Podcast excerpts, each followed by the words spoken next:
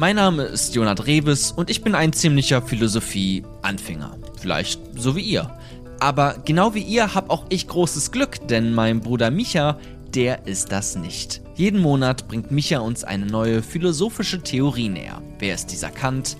Wovon redet Judith Butler oder was ist eigentlich Liebe? All das musst du nicht extra studieren. Für das zumindest Wichtigste reicht manchmal auch ein einziger Podcast.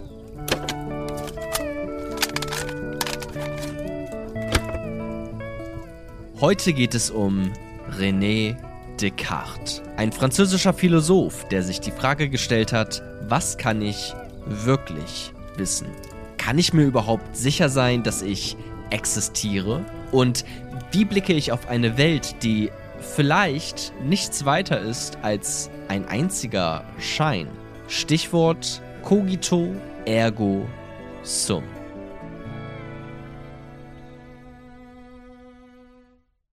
Kapitel 1 Wer war René Descartes? Wie wir gehört haben, geht es in der heutigen Episode um René Descartes. Und Jona, ich habe eine Frage für dich. Die Frage habe ich, äh, werde ich jetzt dir stellen, die habe ich aber auch euch da draußen gestellt. Und zwar stell dir mal vor, du bist in einem Traum. Stell dir mal vor, du träumst. Ganz normal. So wie du jeden Abend träumst. Ja. Du hast einfach einen wunderschönen Traum. Was ist so, so, so, so ein Standardtraum? Was ist so ein Traum von dir? Oh, ich hatte mal früh, ich, ich träume tatsächlich gar nicht so oft. Ich hatte früher mal als Kind, erinnere ich mich noch an so manche Fieberträume. Das waren dann einfach nur so Mathe. Das waren so Zahlen und ich hatte ganz, ganz große Angst vor, vor der Zwölf beispielsweise. Okay, Das das ist- ist, schlecht, weil René Descartes war auch Mathematiker. nein. Äh, aber wir, Ah, es geht wieder los. Ah! wir, wir, wir schauen mal. Aber jetzt stell dir mal vor, du träumst. Ja. Du bist im Bett und du träumst. Jetzt kann es ja sein, dass du nur geträumt hast, dass du träumst. Also, dass quasi alles, was du gerade tust, auch ein Traum ist. Also auch, dass du träumst, ist lediglich ein Traum. Wie so ein, okay, aber ich Also quasi ein Doppeltraum. So ein, so ein Doppeltraum. Ja. Oder wie so ein ganz, ganz schlechtes Ende von einem Film, wo irgendwie, okay, the, the stakes are high, man denkt so, okay, und was passiert jetzt? Und dann wacht er auf. das Ja. war alles nur ein Traum. Ja, so, so oder. Und dann wacht er aber nochmal auf und selbst der Traum war nur ein Traum. Das ist ja das, was du gerade gemeint hast. Ja, richtig.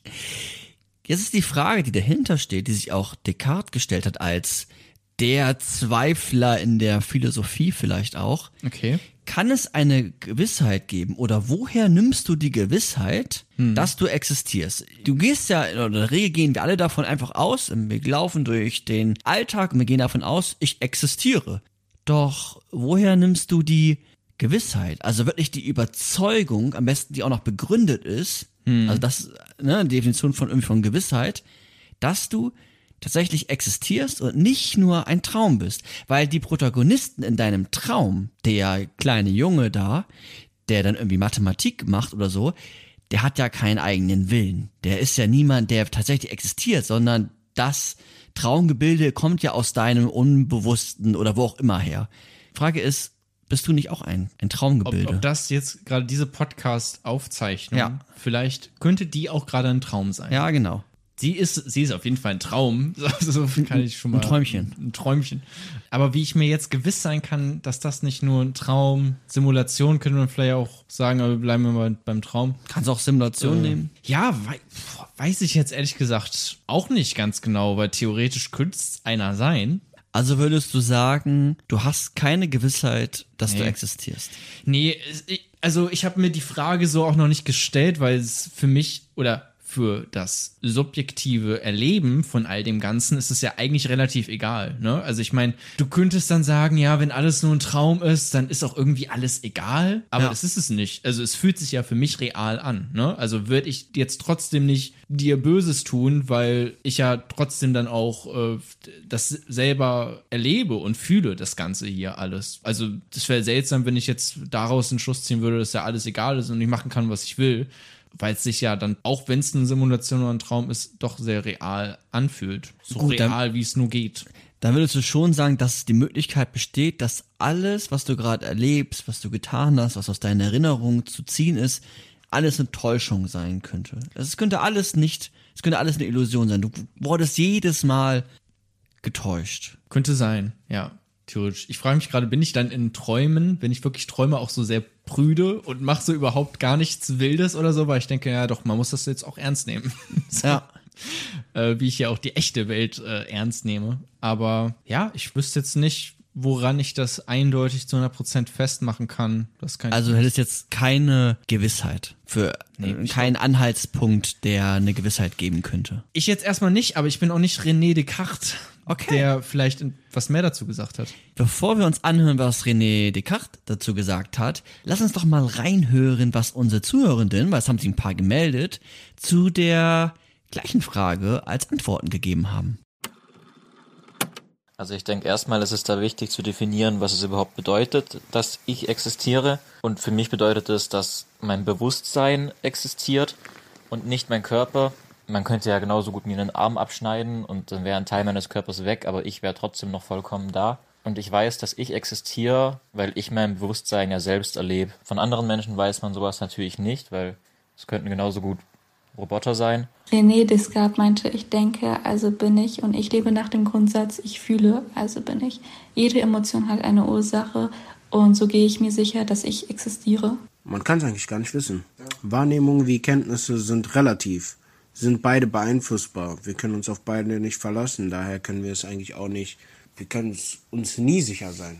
Wir könnten auch irgendein Gehirn in irgendeinem Simulator sein oder so. Und alles ist einfach nur eine Simulation oder wir könnten in einem Traum leben, liegen. Während wir in einem Traum sind, wissen wir auch nicht, ob wir wirklich träumen oder nicht. So, vielen lieben Dank für die Zusendung der Sprachnachrichten. Auch das, was der erste Zuhörende dort äh, gemeint hat, dass es ja das Bewusstsein ist, was er erlebt und wovon er sich sicher sein kann, dass er das erlebt. Das ist, ist ja vielleicht tatsächlich ein ganz guter Anhaltspunkt. Und ich glaube, das ist auch das, was René Descartes gesagt hat mit Cognito ergo sum. Ich denke, also bin ich. Cogito ergo sum. Cogito. Ja. ja und nein. Also Denken ist, ist ja nicht gleich Bewusstsein. Also Das ist ein Bewusstsein. großer Teil davon, oder? Ja gut, aber Bewusstsein ist ja auch so etwas wie, ich nehme die Welt wahr und die Welt bildet sich in meinem Bewusstsein ab. Die bildet sich ja nicht notwendigerweise in meinem Denken ab. Denken ist ja dann über, über die Sachen, die ich gerade habe, nachzudenken oder ich kann ja in meinem Kopf ganz viele Sachen über, durcheinander spielen, an, auf Erinnerungen zurückgreifen. Es ist ja, das Bewusstsein ist ja noch mehr als das. Das Denken ist ja auch nicht irgendwie Schmerz erzeugen, aber im Bewusstsein wird ja auch so etwas wie Signale gesendet, die dann irgendwie dir sagen, okay, unten dein Arm tut weh. Ähm, Ja. ne? Stimmt, es ist eigentlich noch mehr, aber ich wäre dann sogar eher bei der Ich bin bewusst, also bin ich These sozusagen. Okay, also mehr bei der. Es ist vielleicht gar nicht nur das, also nicht nur das Denken, aber ich weiß nicht, ich habe mich jetzt auch noch nicht, ne, deswegen bin ich gespannt auf den Podcast heute. Ich habe mich noch nicht viel mit René Descartes beschäftigt, aber fand ich jetzt einleuchtend auch zu sagen, also davon kann ich mir sicher sein, dass ich irgendetwas fühle. Okay, also würdest du, würdest du sagen, ich bin mir bewusst, also existiere ich. Ist das Ja. das Argument? Also das ist Oder ist es das, Oder ist ich das denke, also. Bewusstsein ist ja das Existieren vielleicht auch. Also, oder das ist der, das, das, die, der kleinste gemeinsame Nenner vom Begriff existieren, wo ich mir sicher sein kann, dass das existiert, nämlich mein Bewusstsein. Wie wäre dann das Argument? Ich ähm, bin. Ach, fuck. ich, Also ja, wär, aber das wäre dann trotzdem, also ich bin mein Bewusstsein, also bin ich. Ich bin mein Bewusstsein, ich, ich nehme die, ich nehme mich bewusst wahr, also Mhm. existiere ich. das kann ich zumindest, glaube ich, noch schwer anzweifeln, dass das existiert, weil das irgendwie so, weil das unmittelbar ist. Das bin, das bin ich sozusagen. Das ist Okay. irgendwie mit meiner Existenz direkt verwoben. Alles andere ist, ist ja quasi nur durch mich durchgefiltert und ich interpretiere das dann in meinem Gehirn und mache da ein Bild draus, beispielsweise aus dem, auf das Licht, was auf meine äh, Pupillen fällt. Aber Gefühle und Gedanken sind, das, das ist irgendwie meine Existenz. Okay. Ja, das steckt eigentlich ein ganz spannender Aspekt schon drinne, den ich jetzt rausfiltern könnte, den ich dann auch irgendwie ganz gut mitgehen kann, aber das will ich noch nicht machen. Ja. Im Sinne, wie du gerade Bewusstsein erklärt hast, als Gewissheit für deine Existenz, da kann ich mir vorstellen, würde René Descartes sagen, und das werde ich auch im Laufe des Podcasts gleich ausbreiten, wenn ich so ein bisschen seine Theorie erläutere, da, da, zweifelst du noch nicht genug. Also das kann man ja alles anzweifeln. Da zeigen wir gleich auch wie, so, aber Das kann ja, das muss ja nicht sein. Wenn du dann so weitergehst und dann sagst, okay, ich denke, also bin ich, oder so wie du das ein bisschen gesagt hast, ich nehme die Welt wahr, das ist doch irgendwie meine subjektive Wahrnehmung, also existiere ich. Bleiben wir jetzt auch mal bei dem Satz, ich denke, also bin ich, weil er so ein bisschen einfacher in der Formulierung ist, könnte man ja auch nochmal sagen, also muss ich erst denken, um zu existieren? Ich denke, also bin ich. Ist es so? Muss ich erst denken und dann existiere ich? Oder muss ich erst existieren, ich bin, also hm. denke ich? Oder ist da irgendwas gerade crazy? Das ist ein ganz interessanter Gedanke, den du da hast. Ich kann, ich kann halt jetzt noch nicht mal den Satz herleiten oder sowas, ne? Vielleicht mhm. müsste man damit erstmal sozusagen beginnen und du musst mich da erstmal abholen, weil ich tatsächlich äh, den mal irgendwo aufgeschnappt habe, aber jetzt eher so tue, als hätte ich Ahnung. Und das werden wir jetzt machen. Und zwar ist dieses Cogito ergo sum ja. So nie in seinen Schriften, im Besonderen seinen sechs Meditationen, kommt das gar nicht vor. Was hingegen vorkommt, werden wir heute klären müssen. Und das wird unfassbar viel Spaß machen, glaube ich. Okay. das hast du noch nie gesagt in einer Episode. Nee, habe ich, hab ich nicht. Ich glaube nicht. Ja. Naja, es geht auch, es geht ja irgendwie um, um Gewissheiten deiner eigenen Existenz. Und man kann da so schöne Brücken schlagen von der Truman Show bis hin zum dem ersten Film von Matrix, ja, noch den zweiten und den dritten. Den, Habe ich ne? nicht, hab nur den ersten gesehen. Ja, okay. reicht auch in der Regel. Ich glaube auch. Es ist eine sehr philosophische Episode, weil wir uns auch mit einem Philosophen befassen, der schon lange tot ist einfach. Hm. ist, immer, ist dann immer sehr philosophisch so gefühlt, wenn die einfach sehr lange tot sind. Es geht um René Descartes. René Descartes, geboren am 31.03.1596 und gestorben am 11.02.1650. Na, warum lachst du? Na, ich lach nicht. Ich rechne jetzt schon. Achso. Achso, ich dachte, du lachst, weil das mein Geburtstag ist. Na ah. gut. Es ist. naja, nicht 1650, aber 11.2. Wow, das ist wirklich alt.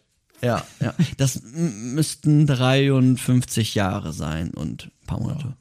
Wow. Ähm, Lassen wir mal so stehen. René Descartes war ein sehr trauriges, vielleicht würde man auch heute sagen, depressiv anmutendes Kind. Mutter früh verstorben, in schwierigen Verhältnissen groß geworden, stets schlechten, also wenig erholsamen Schlaf gehabt, was sich auch durch sein Leben durchgezogen hat. Das war ein Denker, der gerne mal, ja, bis in die Mittagsstunden geschlafen hat und das auch gebraucht hat, bis zu seinem Tod also bis kurz vor seinem Tod, weil kurz vor seinem Tod ist er einmal groß umgezogen, musste dann bedingt durch die veränderte Situation immer sehr früh aufstehen. Das hat er nicht überlebt. Ähm, Relatable. ja, mit 18 Jahren, also 1614, hat er sein ähm, Studium begonnen und 1616 ist auch abgeschlossen. Er hat zunächst, ähm, er hat Jura studiert, also gar nicht Philosophie. Ja sondern ähm, sich ähm, mit der Juristerei befasst und ist dann zur Armee gegangen. Zur Armee zu dem Zeitpunkt irgendwie geschichtlich eingeordnet, 30-jähriger Krieg, also es gab genug zum Kämpfen. Aber das war jetzt nicht seine Intention, sondern er sagte sich, na gut, wie kann ich möglichst billig und schnell gut viel reisen? Gehe ich zur, gehe ich einfach zur Armee. Da war er aber nicht lange. Da war er nicht lange, ich hab's mir jetzt nicht aufgeschrieben, aber lass es ein, zwei Jahre gewesen sein. Hm und hat sich dann aber, weil er ja schon ein ähm, schlaues Kerlchen so gewesen, hat sich dann mit, mit den Wissenschaften befasst und den auch sich sein Leben den Wissenschaften gewidmet. Und seine zentrale Frage war so ein bisschen, und die zog sich auch durch sein, durch sein Leben, gibt es zweifelfreies Wissen? Gibt es wirklich, wirklich zweifelfreies Wissen? Das war so eine Grundfrage, die ihn getrieben hat. Also Erkenntnistheorie. Ja. Was kann ich wissen? Ja. Eine große Frage in der Philosophie. Ja. Und Wissenschaft generell heutzutage, weil man natürlich immer wissenschaftlich arbeitet und äh, gesichertes Wissen möglichst haben will. Ganz genau. Ja, und er möchte schauen, was kann ich eigentlich wirklich zweifelsfrei wissen, weil er der Meinung ist, dass zu seinen Zeiten da einfach sehr, sehr viele Fehler mhm. entstehen und entstanden sind, Widersprüche in den Theorien und aus dieser Beobachtung heraus hat er sich die Frage überlegt, was heißt eigentlich jetzt zweifelsfreies Wissen? Er hat sich auch mit Geometrie befasst, äh, mit der, mit der Optik, also mit dem, mit dem Auge und hatte, und das werden wir auch wieder im Laufe der Episode merken, ein sehr mechanistisches Bild auf die Welt oder hat die Welt so gesehen, sehr mechanisch tatsächlich. Also das Auge quasi, das dann die und die Aspekte, zack, zack, zack, zack und diese, also sehr ergebnisorientiert, sehr kausal, das ergibt das, Ursache, Wirkung, Wirkung, Urs ne?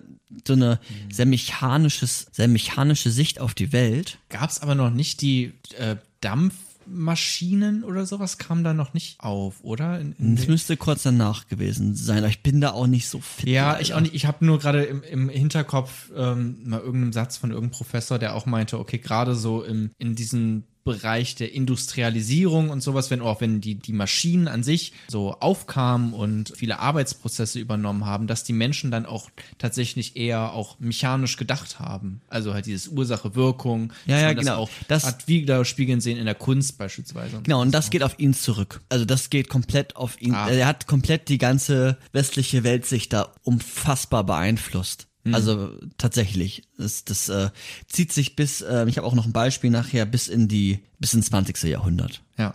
Und auch in vielen Teilen bestimmt auch immer noch jetzt. In seinen philosophischen Schriften war auch stets Obacht geboten, also er war auch stets vorsichtig, weil er auch immer mal wieder ähm, einfach kritische Perspektiven hatte, die ähm, von der Kirche dann immer nicht so gerne gesehen worden sind. Also in Rom waren zum Beispiel seine philosophischen Schriften auf dem Index. Ne, er hat auch gerne mal sich überlegt, okay, existiert jetzt Gott? Dann hat er gleichzeitig auch wieder Gottesbeweise aufgestellt. Aber er war einfach ein sehr kritischer, ähm, zweifelnder, man kann auch sagen skeptischer Denker und Philosoph. Und kurz vorher wurde auch ähm, Galileo Galilei verurteilt und ähm, Das war der Punkt, wo er dann Gottesbeweise aufgeschrieben hat. Mhm. Also ich dachte, oh fuck. Nee, das war der Punkt, wo er sagte, ich schreibe besser ganz viele kleine Bücher und bin irgendwie äh, gut unterwegs, dass ich äh, nicht erwischt werde und bin irgendwie vorsichtig. Er ist einer der wichtigsten Vertreter und auch wohl, ja, gehört zu den Begründern und ist vielleicht dann da der wichtigste vom, wo was kann ich dich mal fragen? Welche zwei großen Schulen gibt es in der Erkenntnistheorie? Empirismus Ja, und Rationalismus. genau. Und er gehörte zu? Zu den Rationalisten. Ganz genau. Empirismus gab es erst viel später, ist ja so ein bisschen in, ne, durch Locke. Und dann auch David Hume, den hatten wir ja schon. Die haben eher so auf die, die also durch Erfahrung geguckt, okay, was kann ich äh, an Wissen sammeln, indem ich auf, auf die Welt blicke und sie beobachte. Ja. Und Rationalisten eher durchs eigene, durchs, durchs Denken logische Schlüsse ziehen, viel mehr. Ja, es geht darum, dass Erkenntnis über den Geist erst als gesichert zu verstehen ist und dann erst wirklich Wissen im Sinne von unumwerflich zu betrachten ist. Ja. Na, also die, die verneinen jetzt nicht komplett, äh, dass auch Beobachtungen wichtig sind. Naja. Ähm, Thema aber für sich eigentlich, ne? Genau, haben, haben hatten wir auch schon. in der ersten Episode, da klingen wir noch ein bisschen anders, aber genau, da haben wir das ein bisschen äh, referiert. Andere Denker sind da auch Spinoza oder Leibniz, die hatten wir jetzt noch nicht, vielleicht kommen die ja irgendwann nochmal. Leibniz. Und er hat jetzt ein Philosophieverständnis aus seiner Frage des, gibt es zweifelsfreies Wissen, dass er sich überlegt, naja, wenn ich die Frage beantworten kann, dann ist das doch das Fundament der Wissenschaften. Das ist auch die Aufgabe der Philosophie, ein Fundament zu schaffen. Also quasi die Wurzeln des Baumes und dann machen die anderen Wissenschaften sind dann quasi die Äste oder sind die Früchte des Baumes, aber wir brauchen erstmal ein Fundament. Und das ist das Fundament, also das ist die Idee, wie kann zweifelsfreies Wissen aussehen? Was ist es? Gibt es das überhaupt? Und Als das, Fundament. genau, als, Okay. als, als Grundlage aller Wissenschaft. Ja. Und im Speziellen baut er das aus, und das ist heute auch ähm, Grundlage des gesamten Podcastes, seine sechs Meditationen. So heißt das, oder so, das sind seine, das ist einer seiner wichtigsten Werke. Okay, Meditation, oder warte, sechs Meditationen. Genau. Heißt das Werk? Ja, Ich ja. dachte, eine Meditation ist ein anderes Wort für Essay oder sowas vielleicht und das sind sechs Stück, aber nein, es sind sechs, das Buch heißt sechs Meditationen. Ja. Und ich das weiß nicht, ist- ob er die vorher auch einzeln rausgebracht hat. Das, das kann natürlich. Meditation, weil es ist doch jetzt sicherlich kein Yoga-Lehrbuch. Naja, das, wie er zweifelt, hat schon etwas Yoga-Lehrbuchmäßiges. Also er zieht sich ja komplett zurück, ist nur bei sich. Aber meinte er das mit Meditation oder? Was er genau damit meint, ist die Art, so habe ich das zumindest gelesen, des kartesianischen Zweifelns. Und was das ist, das würde ich jetzt heute erklären. Ja, okay. Gleichzeitig war René Descartes, jetzt musst du irgendwie, irgendwie dich einmal gut festhalten, war ja Liebhaber der Mathematik. Und Mathematik einfach im Sinne von, dass 1 plus 1 2 ist. Dass 2 plus 2 4 ist. Ja. Das 4 plus 4, genau. Ja. Acht, komm, gib mir noch einen. Nee. Und ähm, weil das eine Form der Gewissheit ist, die er gerne als Fundament haben möchte. Also das ist einfach unumstößlich wahr. Wenn eins und, also eins und eins ist zwei, das ist, das Egal ist, von wo du raufblickst Ja. auf, auf diese Zahlen, ist es immer das Gleiche. Kommt dabei raus, ja. Genau, es ist immer, genau, immer das, das, das Gleiche. Und diese Form der Gewissheit, die möchte er für die gesamten Wissenschaften aufbauen. Er ist auf der Suche nach dem, er nennt das archimedischen Punkt. Schon mal gehört? Archimedischer, ja, irgendwie schon, aber sag, sag mal bitte. Genau, das ist ein, Philosoph gewesen, der gesagt hat, wenn ich einen festen Punkt habe im Weltall, dann kann ich die Welt aus den Angeln heben. Also der referiert da quasi auf einen weiteren äh, Philosophen, aber das ist quasi so der der feste Punkt, der das das Fundament, von dem dann die die Grundannahme quasi, von der dann weiter ausgedacht werden kann.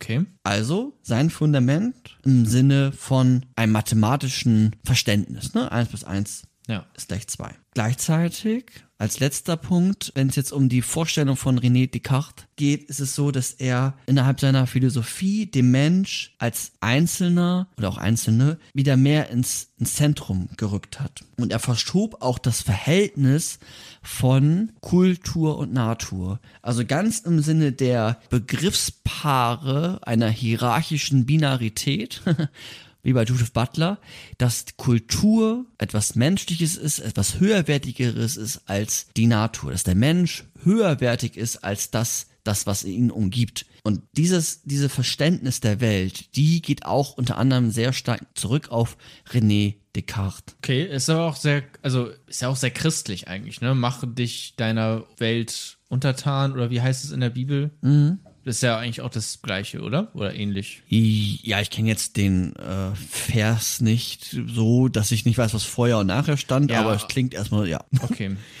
Ja, also zumindest geht das aber auch, ähm, war er Wissenschaftler.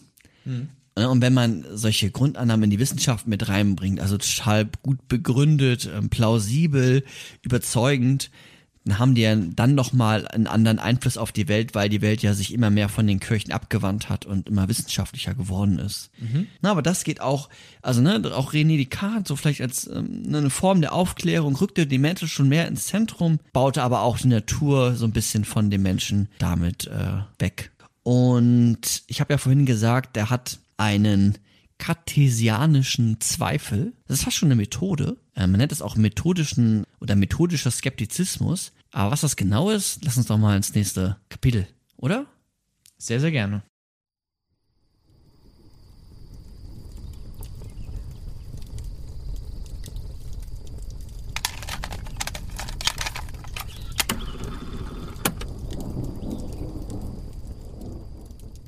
Kapitel 2 Der kartesianische Zweifel. Der kartesianische Zweifel ist auch als methodischer Skeptizismus bekannt. Das habe ich ja eben schon mal so ein bisschen erwähnt. Kartesianischer Zweifel kommt so ein bisschen aus dem Lateinischen und das ist im Endeffekt ist das Descartes übersetzt auf Latein. Also man könnte es auch dekatischen Zweifel nennen oder Weil ich muss die ganze Zeit an Kant dann Nee. überdenken. Ja. Also es klingt erst mal wie Kant immer. Aber okay, das Ja, ist nicht. es geht jetzt darum zu gucken, naja, wo so ein Zweifel hinführt oder Zweifeln als Methode der Sicherheit. Und auch wirklich Zweifel. Also Descartes, so wie viele, Descartes, wie so viel, wie viele äh, vielleicht manchmal denken, weiß nicht, bestätige das oder unter, unter, unterlasse es. Er ist kein Skeptiker. Hast du das gedacht, er wäre ein Skeptiker? Hab's auf jeden Fall oder ein Zweifler oder sowas, ne? Genau, also das ist nochmal ein Unterschied, weil ein Skeptiker, der sucht halt, der geht erst noch von so einer skeptischen Haltung aus und sucht kein Fundament. Aber René Descartes ist ja ein Zweifler, der dann okay. ein gesichertes Fundament haben will und dann ist nicht mehr viel mit Skepsis, weil davon aufbauend kann man dann Wissenschaft betreiben. Da muss, da muss man nicht mehr skeptisch äh, sein. Ja, genau, genau. Also, Wenn ich diesen, wie hattest du es vorhin genannt, archimedischen genau, ja. Punkt in der Wissenschaft finde. Genau, dieses sichere Fundament. Ja. Er sagt jetzt aus dieser zweifelnden Haltung heraus, die er nach eigenen Angaben während äh, unterschiedlichsten Träumen im, im, im Kriegsgebiet hatte, dass die Wahrnehmung, und die Wahrnehmung ist ja auch ein Teil des deines Bewusstseins, also du nimmst ja die Welt wahr, uns schon sehr oft getäuscht hat. Also du siehst irgendwie ein Auto von Weitem jetzt, ne, ähm, aktuell und dann ist es auf einmal da hinten noch ganz klein, vorne auf einmal total groß. Oder keine Ahnung, du gehst ähm, durch die Welt und denkst irgendwie, das ist die und die Farbe, aber dann gehst du dichter ran und erkennst, das ist doch eine ganz andere Farbe. Oder du, ne, das hatten wir glaube ich schon mal in einem Beispiel, äh, du beschreibst den einen Menschen so, aber aus einem anderen Blickwinkel ergibt sich schon wieder eine ganz neue Perspektive auf den, auf die Person oder auf den Gegenstand, der gerade betrachtet wird. Das heißt, unsere Wahrnehmung täuscht uns immer und immer wieder. Und er sagt, das, was uns einmal getäuscht hat, das, was uns einmal belogen hat, das könnte uns immer wieder belügen oder täuschen. Und es ist ein Gesetz der Klugheit. Klingt auch so, als wäre wär er richtig doll betrogen worden von irgendeiner Frau und so. Und jetzt Ja, würde er jetzt aus, aus Hass oder so jetzt eine Theorie da niederschreiben. Könnte man psychologisch sicherlich aus seiner Kindheitserfahrungen äh, herleiten. Ja, auch so. Einmal eine Snitch, immer eine Snitch. So klingt das auch ein bisschen. Ja, ja. Oder von der Welt betrogen im Sinne von Mutter früh verstorben Mhm. und äh, Vater hat sich keine Zeit genommen und Aber ist natürlich trotzdem sinnvoll, auf jeden Fall, klar. Wenn mich die Sinne einmal täuschen können und mir nicht unbedingt gesichertes, also sie können mir kein gesichertes Wissen geben, weil es könnte ja jetzt gerade in diesem Moment sein, dass diese Sinne, die ich hier benutze, dass die mich irgendwie täuschen. Ne? Also da bin ich mir nicht zu 100% sicher, was genau. Wissen angeht. Und er sagt, es ist ein Gesetz der Klugheit, schon mal der Wahrnehmung nicht zweifelsfrei zu vertrauen. Also die Wahrnehmung kann, kann keine Gewissheit sein. Und das wäre auch schon mein Argument mit vorhin dein Bewusstsein, weil dein Bewusstsein besteht ja immens aus vorherigen Wahrnehmungen, kann keine Gewissheit sein. Denn alles, was du da irgendwie wahrnimmst, das könnte ja auch, muss ja nicht unbedingt der Realität ents entsprochen sein. Weil er geht jetzt weiter, bevor du antwortest und dann, dann kannst du vielleicht drauf, ne? Er baut jetzt darauf auf sein Traumargument. Einmal sagt er, es ist total schwer zu unterscheiden, oder wie willst du unterscheiden, ob du gerade wach bist oder ob du träumst? Also das gibt, wie willst du das tatsächlich unterscheiden? Weil es könnte ja sein, dass du bisher noch nie aufgewacht bist und immer schon träumst. Das ist ja denkbar. Ja. Also, ne? Und es könnte sein, und das bezieht sich jetzt auf dein Bewusstsein, es könnte ja sein, dass ein Genius malignus, erster lateinische Begriff, ein Genius malignus, also ein böser Geist, dich stets täuscht und dir vermeintliche Sicherheiten vorspielt, aber alles ist Illusion. Alles, was du bisher wahrgenommen hast, alles, deine komplette Biografie, hat dir ein kleiner böser Geist vorgespielt. Es ist ein Skript. Es ist einfach nur ein Skript. Es ist die Truman Show. Und wie willst du dir da sicher sein, dass das nicht der Fall ist? Wo nimmst du die Sicherheit her? Jetzt kannst du einmal, weil du eben was sagen wolltest, das wollte ich noch ausführen, um Aber eventuell. wo nimm, warte, wo nehme ich die Sicherheit her für, für was? Okay, für, das ist jetzt ja die entscheidende Frage, für das Fundament der Wissenschaften und er bezieht sich da jetzt drauf auf die Frage, wo nehme ich die Sicherheit her, was ich dich vorhin auch gefragt habe, dass ich existiere. Weil ich kann ja alles anzweifeln. Ich fange erstmal bei mir an. Und dann überlegt er, okay, existiere ich eigentlich wirklich? Ah, da bin ich mir gar nicht sicher. Oh, wenn ich mir, erst als erste Idee, ne? Oh, wenn ich mir da schon nicht sicher bin, dass ich existiere, wie soll ich dann scheiß Wissen, Entschuldigung, wie soll ich dann Wissenschaften betreiben, wenn ich mir nicht mal sicher sein kann, dass ich existiere? Also muss ich doch bei mir anfangen und da eine Gewissheit bekommen, um darauf aufbauend Wissenschaft betreiben zu können. Weil ich kann mir gar nicht sicher sein. Es könnte ja sein, dass ein Genius Malignus diese ganze Welt uns vorspielt, uns vortäuscht. Das ist ein, Aber das muss man da nicht unterscheiden dann zwischen, ähm, dass meine Existenz, also dass ich in eine, dass ich selbst eine Simulation bin oder ob diese Welt hier mir vorgetäuscht wird und ein Traum ist oder eine Simulation.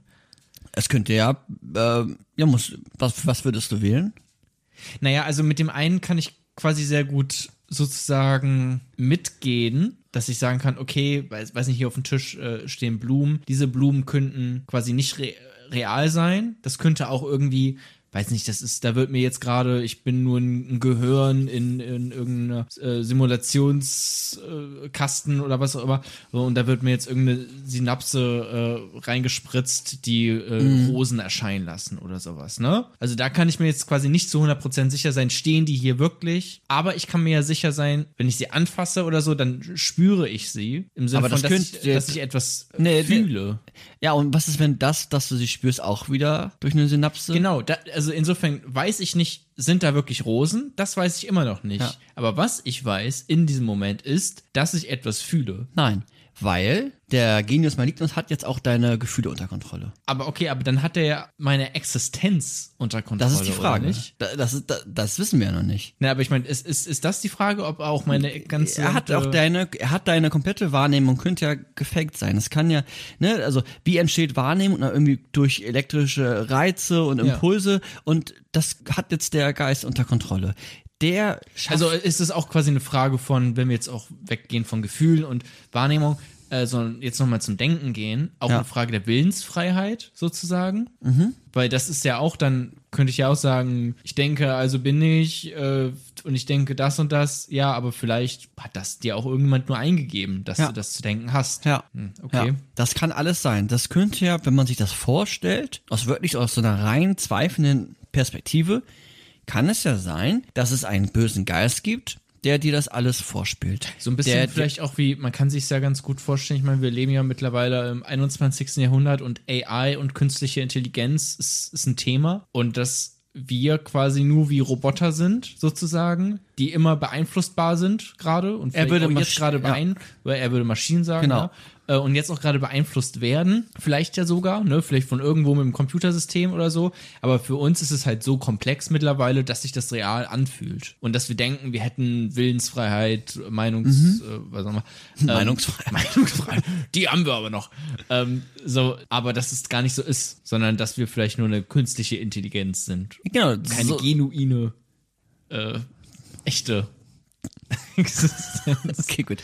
Ähm, ja, und das könnte dieser, wenn wir jetzt mal irgendwie in, in seiner Sprache bleiben, also ich gehe da mit, so, ne? So, eine- so, eine, so eine Idee von, von Matrix etc.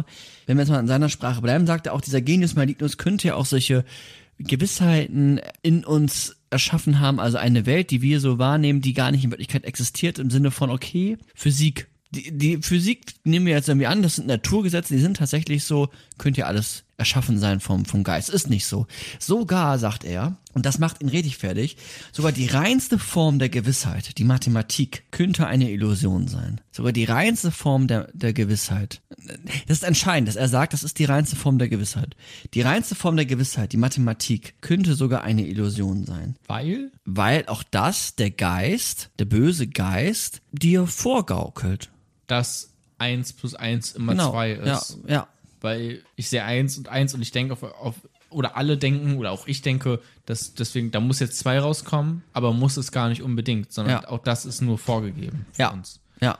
Ja, okay, ja, auch denkbar, theoretisch. Denkbar. Aber klingt auch nach irgendeinem irgendein Logikfehler. Er sagt das zumindest. Ne? Er sagt zumindest sogar, die reinste Form der Gewissheit, die Mathematik könnte somit ein Zweifel sein.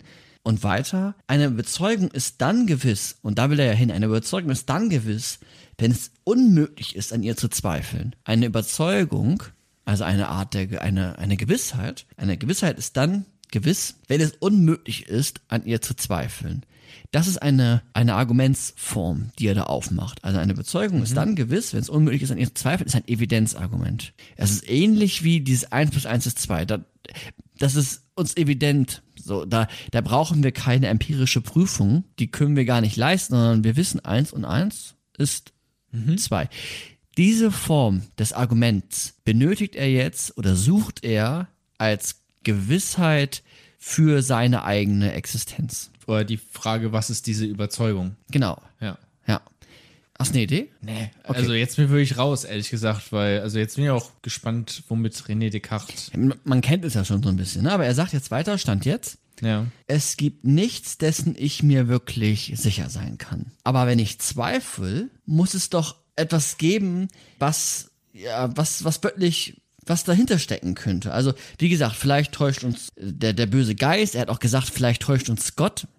Schwierig gewesen zu der Zeit. Ne? Oder, oder mit dem neuen Modus die Truman Show oder Matrix. Aber wenn ich doch zweifle, dann muss doch jemand zweifeln. Also wenn, wenn ich zweifle, dann muss doch jemand dahinter sein, der gerade zweifelt. Ich zweifle, also bin ich. Ja, genau, also egal wie weit die Illusion vorangeschritten ist, egal wie viel Illusion der böse Geist aufgebaut hat, es muss doch, Also, wer ist denn das, der da gerade zweifelt? Das ist doch irgendetwas. Und dann sagt jetzt weiter,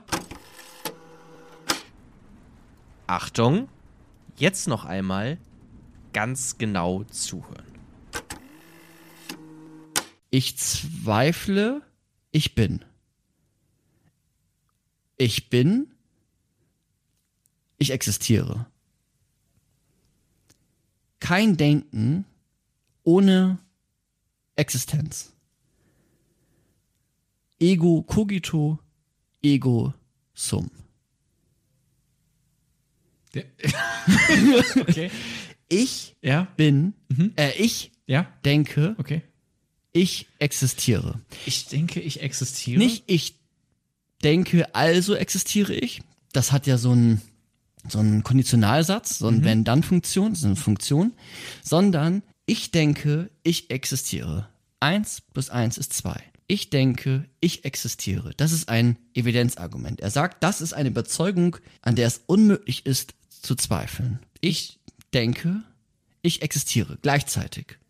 Gleich- Das hast du es vorhin- ist, nicht, es ist nicht der Satz, ich denke, ich existiere, sondern es ist eine Aussage gerade, ne? Ja, ja, Oder eine, also ich denke und ich existiere. ist gleichzeitig zu denken. Und warum kann ich da kein Z- Weil dazwischen hauen? Ich Weil du- denke, sonst wäre das weil ja- ich existiere oder ich existiere, weil ich denke. Er hat ja, äh, es wird ja oft gesagt, ich denke, also existiere ich. Das würde ja heißen, dass ich erst denken muss und dann existiere. Aber er sagt, das Evidenzerlebnis ist dann, dass ich, ich denke, kann ich nur, wenn ich existiere. Und wenn ich existiere, dann denke ich auch. Also, ich denke, ich existiere. Und Und das, man könnte es auch wie so ein Kreis aber darstellen auch. ja, Also eigentlich auch ein bisschen wie, also man will halt nicht sagen, ich denke und deshalb existiere ich. Man will aber nicht sagen, ich existiere und deshalb denke ich.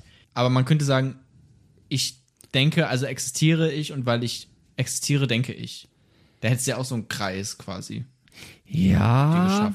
Aber er möchte keine, er möchte kein so ein funktionales Argument aufbauen, sondern er will ein Evidenzargument. Und das Evidenzargument ist, ich zweifle erstmal, ich bin, beziehungsweise dieses, bleiben wir jetzt mal bei dem, ich denke, ich bin. Wenn ich zweifle, muss es jemanden geben, der da zweifelt und der denkt gerade. Und dass er denkt, kann er nur, wenn es einen Träger gibt, der denkt, also, exist also existiert auch der, der da gerade denkt oder zweifelt.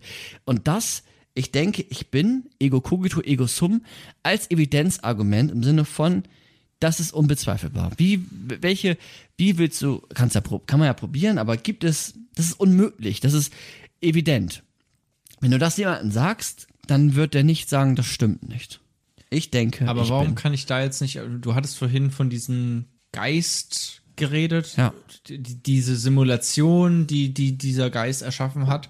Warum kann der nicht sagen, so, ich hacke mich jetzt in den Micha-Computer hinein, der du ja nur bist, und äh, programmiere da jetzt rein so und du zweifelst jetzt. dann würde es ja immer noch diesen Micha geben. Also er sagt zumindest, dass egal wer da gerade zweifelt, dass dieser, der da gerade zweifelt, als zunächst einmal lediglich denkendes Wesen existiert. Der muss ja noch keinen Körper haben, aber es muss da jemanden, der da gerade zweifelt, dem muss es geben. Ist ja egal, wer zweifelt, das war, das, hm, keine Ahnung, so. Aber ist es wichtig, dass es Zweifeln ist oder ist es wichtig, Denk- dass es Denken ist? also er baut auf das Denken auf, aber das Denken resultiert aus seinen methodischen Zweifeln. Wir sind denkende Wesen, sagt er weiter. Und das ist, die, die, das Denken ist unsere, unsere Sicherheit. Und das ist uns irgendwie intuitiv, spontane, eine spontane Wahrheit, ein, ein Evidenzerlebnis, ein selbstevidenter Satz, sagt er. Das ist wie in der Mathematik, ein selbstevidenter Satz. Der ist stets wahr, weil wenn es jemanden gibt, der denkt, da muss es auch jemanden geben, der da existiert. Mehr wissen wir nicht, ob die Wahrnehmung nicht getäuscht ist, ob, ob es einen Körper gibt, keine Ahnung. Es muss zumindest irgendwo ein Gehirn in einem, einem Tank oder wo auch immer hängen, was da gerade denkt. Na gut, so ähnlich hatte ich es mir ja auch hergeleitet, ne? Dann halt nur über übers Bewusstsein und so, aber da habe ich ja auch gesagt, okay, diese Rose muss nicht existieren, die ich hier gerade anfasse und auch die, dieses Gefühl, was ich dabei habe, kann irgendwie ähm, zugesteuert werden gerade, aber dass ich etwas fühle in dem Moment, das ist ja evident. Da würde er sagen, das könnte auch wieder ein Geist erschaffen haben. Dieses Gefühl, das du gerade fühlst, aber nicht, dass du gerade denkst. Ja, okay. Ich, hab- ich kann es noch nicht so ganz gerade fassen, warum es nicht auch etwas Fühlendes sein kann. Aber das ist natürlich, jetzt sind wir auch schon super abstrakt und auf äh, einer sehr hohen Ebene sozusagen. Ja, weil die Gefühle könnten immer, könnten immer Täuschung sein. Das ist so wie du, du siehst irgendwie, weiß ich nicht, du denkst, deine Mutter ist gestorben, weil sie äh, irgendwie in einem großen Hochhaus auch war und da ist ein Flugzeug reinge... Aber dann ist Aber sie doch ist nicht. ja die, die, die Ursache der Gefühle kann immer eine Täuschung sein. Auch die Ursache meines Zweifels kann eine Täuschung sein. Aber dass ich traurig bin, das kann man doch gar nicht mehr anzweifeln, würde ich meinen. Nein, die Frage ist dann, wie entsteht Traurigkeit? Hm. Und das kann ja von einem bösen Geist erzeugt worden sein. Und wenn Genau, du das- Traurigkeit nur als etwas Denkendes verstehst, okay, aber da, so hätte ich jetzt nicht Traurigkeit, hätte ich auch im Sinne der Emotionen verstanden. Also etwas, was mit deinem Körper zu tun hat, was körperliche Auswirkungen hat von erhöhter Temperatur, von Verkrampfen der Muskulatur, ähm, von, von Weinen. So vielleicht jetzt als ersten Punkt. Also Traurigkeit ist ja in der Regel nicht etwas rein Kognitives. Ja. Ja, ich habe an so ein unwohles Gefühl im Magen, in der Magengegend. Ja, und der Magen, da sagt er, das weiß, wissen wir nicht. Aber dass jemand da, der da denkt, das, das wissen wir. Aber Der Ma darüber nachdenkt Der, da, der- da über dieses Gefühl okay. der Trauer, der das anzweifelt. Das wissen wir quasi als nächsten Schritt sozusagen. Das ist die Gewissheit, das ist die Evidenz Okay, über. warte, so könnte ich es mir jetzt auch, quasi ein bisschen her, also so ergibt es jetzt für mich Sinn, dass ich sagen kann, okay, wir beide sitzen hier und ich werfe das rein. Ja gut, aber was ist denn mit, mit Angst oder so, die ich fühle? Und dann sagst du, naja, aber kannst du das nicht hinterfragen, ob das wirklich so ist? Kannst du das nicht anzweifeln? Sag, kann ich sagen, ja, ich kann das anzweifeln, dass ich Angst spüre. Aber ich kann nicht anzweifeln, dass ich zweifle, weil in diesem Satz steckt quasi schon das Wort ich auch drinne, die eigene Existenz. Ja, ja. Und genau, und das ist entscheidend. Und genau das ist es auch. Also ich denke, ich bin. Und da, die, diese eigene Das ist der eine Satz, das hängt quasi so zusammen. Ja, genau, das, das ist, das hängt komplett zusammen. Das ist, ja, ja. Ich denke mir manchmal so, wow, hätte ich damals gelebt und mit ihm einfach so ein bisschen gejammt, so wie wir jetzt hier, ich war richtig schlau. also, weil, weiß ich nicht. Hat sich gerade so angefühlt, als wäre ich jetzt selber auf diesen ähm, fundamentalen Gedanken gekommen. Ganz genau. Das äh, Jonach Dicker. Also, weil, aber dann kommen wir nochmal zu diesem Satz jetzt zurück. Ja. Weil das quasi ein, ein Satz ist, also dieses Ich denke, äh, ich, ich zweifle oder ich denke und ich bin, weil das einfach fundamental zusammengehört und ich das nicht mehr trennen kann auch. Genau, man nennt das auch performativen Widerspruch. Ne? Das hatten wir ja bei Judith Butler auch so ein bisschen. Also man kann nicht sagen, wie soll ich denken, ohne zu existieren. Das ist so, wie wenn ich sagen würde, ähm, ich schweige jetzt. In der Handlung, wie ich das gerade vollziehe, diesen Spruch, den ich gerade gesagt habe, ist es ja schon wieder ein- Widerspruch. Und denken ohne existieren ist auch ein performativer Widerspruch. Performativ im Sinne von, durch die Sprache, die ich gerade verwende, das Sprachspiel, entsteht eine Handlung, ein Tun.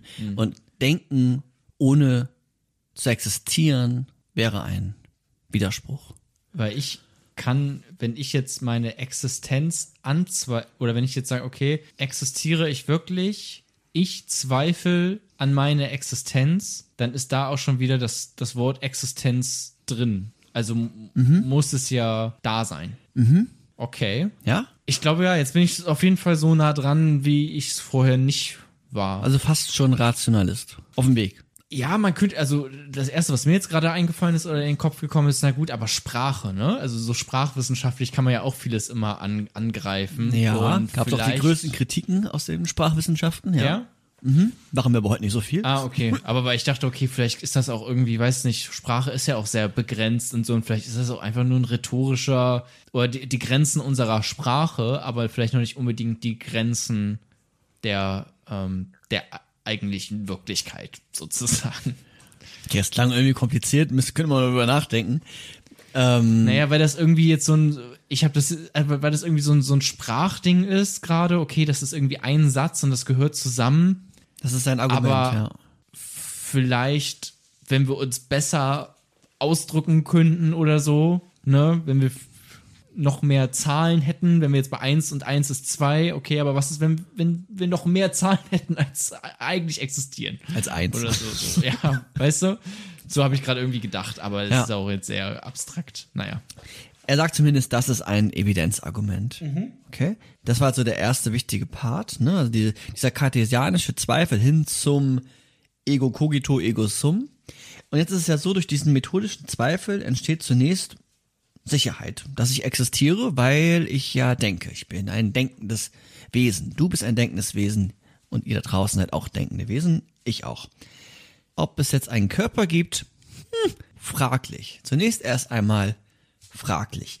Das heißt, es entsteht so langsam durch ihn ein du oder eine dualistische Weltsicht.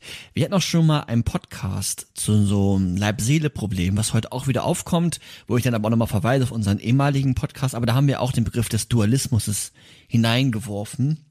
Und der meint ja die Trennung von Körper und Geist. Und das geht auf René Descartes zurück. Geist als Sicherheit zunächst einmal und dann gibt es dann noch den Körper. Mal gucken, was wir mit dem Körper gleich noch irgendwie anfangen. Na, aber wenn wir jetzt aber von dieser, von dieser denkenden Sphäre sprechen, sagt er auch, das ist die Res Cogitans. Noch ganz kurz, das ist aber ja vielleicht auch ganz, also einfach, ja auch sehr interessant, okay, wo kann man mit René Descartes hindenken oder wofür könnte das vielleicht noch wichtig sein? Ja auch dann tatsächlich so eine Frage irgendwie, was ist, äh, gibt es ein Leben nach dem Tod, wenn man so will, vielleicht auch, ne?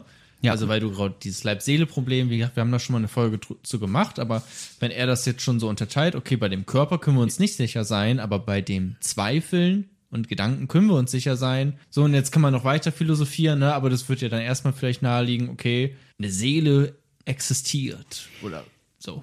Wir haben auch äh, im dritten Kapitel heute, machen wir noch so ein bisschen Leib-Seele und ne, werfen das nochmal im Sinne von René Descartes auf und dann kann man, genau, ist das auch nochmal Thema. Ja. So, so ein bisschen zumindest, so ein bisschen. Ja, aber ist ja mal ganz schon, wo man auch genau. wissen, wo man hingehen kann und Ja. das ist ja auch ein super spannendes Thema. Genau, das ist dann auch nochmal, genau, es ist, ist, ein, ne, ist eine Theory of Mind, ist dann auf einmal entwickeln sich daraus nochmal komplette philosophische, psychologische Strömungen. Aber bei ihnen ist es jetzt erst einmal so, diese Res Cogitans, diese denkenden Wesen, ne, das ist das Denkende, Res Cogitans, wichtig. Daraus resultiert jetzt eine dualistische Weltsicht von Körper und Geist. Und unsere Verstandestätigkeit ist aber jetzt zunächst einmal unser einziger Garant für Wissen, für Wahrheiten, für Gewissheit. Und diese Wahrheit, das habe ich auch schon gesagt, ist eine intuitive. Also kein Wissen, was uns erst von außen begegnen muss. Zum Beispiel, dass Hunde vier Beine in der Regel haben oder Bienen summen, sondern die entsteht in uns. Das habe ich vorhin ja auch schon mal offen gemacht. Ne? Ich wollte es trotzdem nochmal gesagt haben, weil das ist, das ist schon wichtig, dass es eine intuitive, von innen heraus entstehende Überzeugung ist. Ein, ein Evidenzargument. Aber jetzt gehen wir ja in der Regel davon aus, dass man Arme hat, dass man Beine hat, dass man einen Kopf hat, dass wir einen Körper haben. Ja. Was machen wir jetzt damit? Und das hat sich auch René Descartes gefragt und sagte, was ist denn jetzt mit dieser, mit dieser Außenwelt? Also die Außenwelt im Sinne meines, meines Körpers, aber auch meiner Menschen gegenüber, mein, der, der Natur, der Tiere, der Pflanzen, des Weltalls. Was, was ist jetzt damit? Was ist mit dieser Außenwelt? Und die Außenwelt nennt er Res Extensa. Als nichts, als nicht Denkendes quasi. Die Res Extensa. Res Cogitans, das sind die Denkenden. Und die Res Extensa ist dann die Außenwelt, die gerade nicht denken. Jetzt kann man sich ja schon vielleicht denken, wo es hinführen könnte. Wir sind die Res Extensa. Äh, die, wir sind die Res Cogitans. Wir sind auch manchmal die Res-Extenser. Na, wir sind die Res Cogitans, die Denkenden, Ja. die höherwertigeren. Der Rest ist die Res Extensa. Jetzt ist Aber aber, ist es wir oder bin, ist es ich? Eigentlich Genau, und jetzt- ja ich sein sogar. Ne? Ja, erstmal genau, erstmal ich, aber er bezieht es dann auf alle Menschen, weil jeder, der da gerade zweifelt, ist scheinbar ein denkendes, reflektierendes Wesen. Jetzt lass uns mal gucken, was wir mit dem Körper machen, weil den wollen wir in der Regel behalten. Also erstmal nur der eigene Körper. Und natürlich auch die, die Welt um uns ist ja auch irgendwie wichtig, so. Ne? Jetzt sagt er auch, haben wir noch eine Intuition, also einen starken Drang. Und das hast du ja auch schon so ein bisschen aufgemacht, dass Sinneseindrücke von äußeren Gegenständen, Gegenstände im allerweitesten Sinne, verursacht werden. Ne, also dass Sinneseindrücke von außen an uns herangetragen werden und da eine Verursachung es gibt. Ne? Also wir sehen einen Hund oder wir sehen äh, ich sehe jetzt gerade einen Schrank und das ähm, ist dann verursacht worden von dem Schrank, dass ich den gerade wahrnehme. Und jetzt sagt er, wir können uns aber alles aus dieser Res Extensa wegdenken. Passt alles. Wir können auch das alles wieder anzweifeln, sagt er. Wir können uns die Farbe des Schrankes wegdenken. Wir können uns den Klang wegdenken von einem Hund. Wir können so weit wie möglich alle Bestandteile, nehmen wir noch uns die, die, die, die Beine weg von dem Hund, dann, ne, können wir uns alles wegdenken. Aber das Ding in der Außenwelt hat eine Sache, die bleibt, sagt er. Und das ist, dass sie, und jetzt mal gucken, wie du das finden wirst, dass sie ausgedehnt ist. Er sagt, wir können uns alles wegdenken, aber dass Gegenstände in der Welt ausgedehnt sind, also eine Art von Körper haben, eine Ausdehnung haben, das bleibt, weil sonst wären es keine Gegenstände mehr. Wir können uns alles wegdenken, aber dass dieser Gegenstand eine Ausdehnung hat, in welcher Form auch immer, das bleibt. Dass Farbe, er irgendwie da ist. genau. Und er, er sagt jetzt auch weiter, dass das gehört jetzt zu seiner Substanzenlehre. Also die eine Substanz ist das Denkende. Ist auch wichtig, ne? Die eine Substanz ist das Denkende. Und die andere Substanz ist jetzt die äußere Welt im Sinne der Ausdehnung. Und die unterscheiden sich komplett. Die sind voneinander getrennt. Denkende Ausdehnung, sagt er. Und das ist, wie gesagt, klar zu unterscheiden. Und die körperlichen, also das Körperliche ist eine Substanz, die zur Welt der Ausdehnung quasi gehört. Zur Res Extensa. Und diese Idee der Ausdehnung, ne, also dass die Welt zumindest, dass wir wissen, dass da irgendwas ausgedehnt ist, das finden wir, und jetzt ganz kurz, das finden wir auch bei Kant tatsächlich. Also, also Kant sagt, das ist eine a priorische Gewissheit. Das ist eine Gewissheit unabhängig der Erfahrung, a priori, dass etwas ausgedehnt ist, wenn es vor uns quasi als Gegenstand existiert. Wenn es in der Außenwelt ist, das ist, das auch, da, da können wir uns gewiss sein. Es hat eine Form der Ausdehnung. Es ist jetzt super abstrakt, philosophisch. Versucht es sagen zu lassen, das macht mal kurz auf Pause und, und holt einen Kaffee, spult immer zehn Minuten zurück und findet nochmal hinein. Jona muss jetzt durchhalten. Und er sagt jetzt, ich soll ich weitermachen? Ja, mach, mach ruhig weiter. Ich denke mal halt, ja, aber René, ähm, du hast doch sogar die Zahlen angezweifelt. Wie kommst du denn jetzt darauf, Ausdehnung nicht anzuzweifeln? Also, Ja. Snitch, Snitches will be äh, Snitches. Und René Descartes ist eine. Sag Okay. ich jetzt dazu. Weil er sich jetzt ein bisschen verrät selber, finde ich gerade. Weil, also, ja, tatsächlich, wie kannst du sagen, 1 plus 1 ist vielleicht doch nicht 2, aber ähm, dass etwas existiert wie eine Ausdehnung, also dass Dinge irgendwie auf irgendeine Art und Weise, äh, ja, eine, eine im, im Modus des ähm, der Formen und der Dreidimensionalität oder Dimensionalität irgendwie sich befinden, äh, das kann ich nicht hinterfragen. Warum nicht? Naja, die erste Gewissheit, und die ist ja höherrangig, ist die äh, Res Cogitans. Ich denke, ich bin. Und jetzt sagt er, naja, wir haben doch aber diesen, diese starke Intuition, wie gesagt, dass Sinneseindrücke verursacht werden von draußen. Und dieses von draußen, von der Außenwelt, das muss etwas mit Ausdehnung zu tun haben. Aber ich könnte mir ja auch alles wegdenken. Aber wir haben jetzt erstmal noch quasi als, als Brückentechnologie hier eine kleine Grundannahme, nämlich dass es da draußen, äh, dass es so etwas gibt wie einen da draußen. Genau. Als, ne, und das ist ja auch vielleicht was sehr Grundlegendes, wo alle erstmal sagen würden, okay, Da macht mit. er wieder dieses Evidenzargument. Aber wir, ja, okay, aber dann müssen wir aber auch erstmal annehmen, ne? Bei dem anderen kann ich noch irgendwie sagen, okay, da brauche ich nicht mal eine Grundannahme. Das ist die Grundannahme überhaupt, sozusagen. Äh, Mhm. Ich denke, ich bin. Ja. Aber dem anderen, da draußen ist irgendwas und das dehnt sich irgendwie aus, es hat irgendeine Art von Ausdehnung, da brauche ich dann doch aber auch nochmal eine Grundannahme, oder? Nämlich, dass es ein Außen überhaupt gibt. Und dann kann ich alles hinterfragen, wie es, wie es sich darstellt. Und da innerhalb dessen ist dann wieder der kleinste gemeinsame Nenner dieses Ja. Ausdehnen. Ja. Okay. Ja, weil das auch eine Art der, genau, dieser Grundintuition ist. Ja, richtig. Er sagt jetzt, okay. wir haben drei Dann bin Grund- ich wieder dabei. wir haben drei grundsätzliche Wesenheiten und auch dann Form von Gewissheiten in der Welt. Aber erstmal Wesenheiten. Ja. Die Res Cogitans als ich denke, ich existiere. Die Res Extensa als die Ausdehnung der Körper. Mhm. Und Gott. Ah, okay. Ähm, er hat dann noch, äh, ne, muss man auch irgendwie dann irgendwie zeitlich, historisch irgendwie gut einordnen. Schau die ganze Zeit die, die Kirche dahinter mit so verzweigten Armen. Ah ja, ja, okay, du, du existierst, Dinge existieren. Äh, ja, äh, und Gott. Gott existiert auch, ne? Ja, okay, sehr gut. Genau, ja. Wir hatten die auch schon mal so äh, sehr ausführlich im Feuerbach-Podcast, den würde ich dir jetzt nur ganz kurz machen, aber sie sollten trotzdem erwähnt sein, weil sie sehr viel Raum auch in den sechs Meditationen dann doch einnehmen, nämlich seine Gottesbeweise. Okay. Du kennst die aber auch. Ne, ontologischer Gottesbeweis zum Beispiel sagt er was.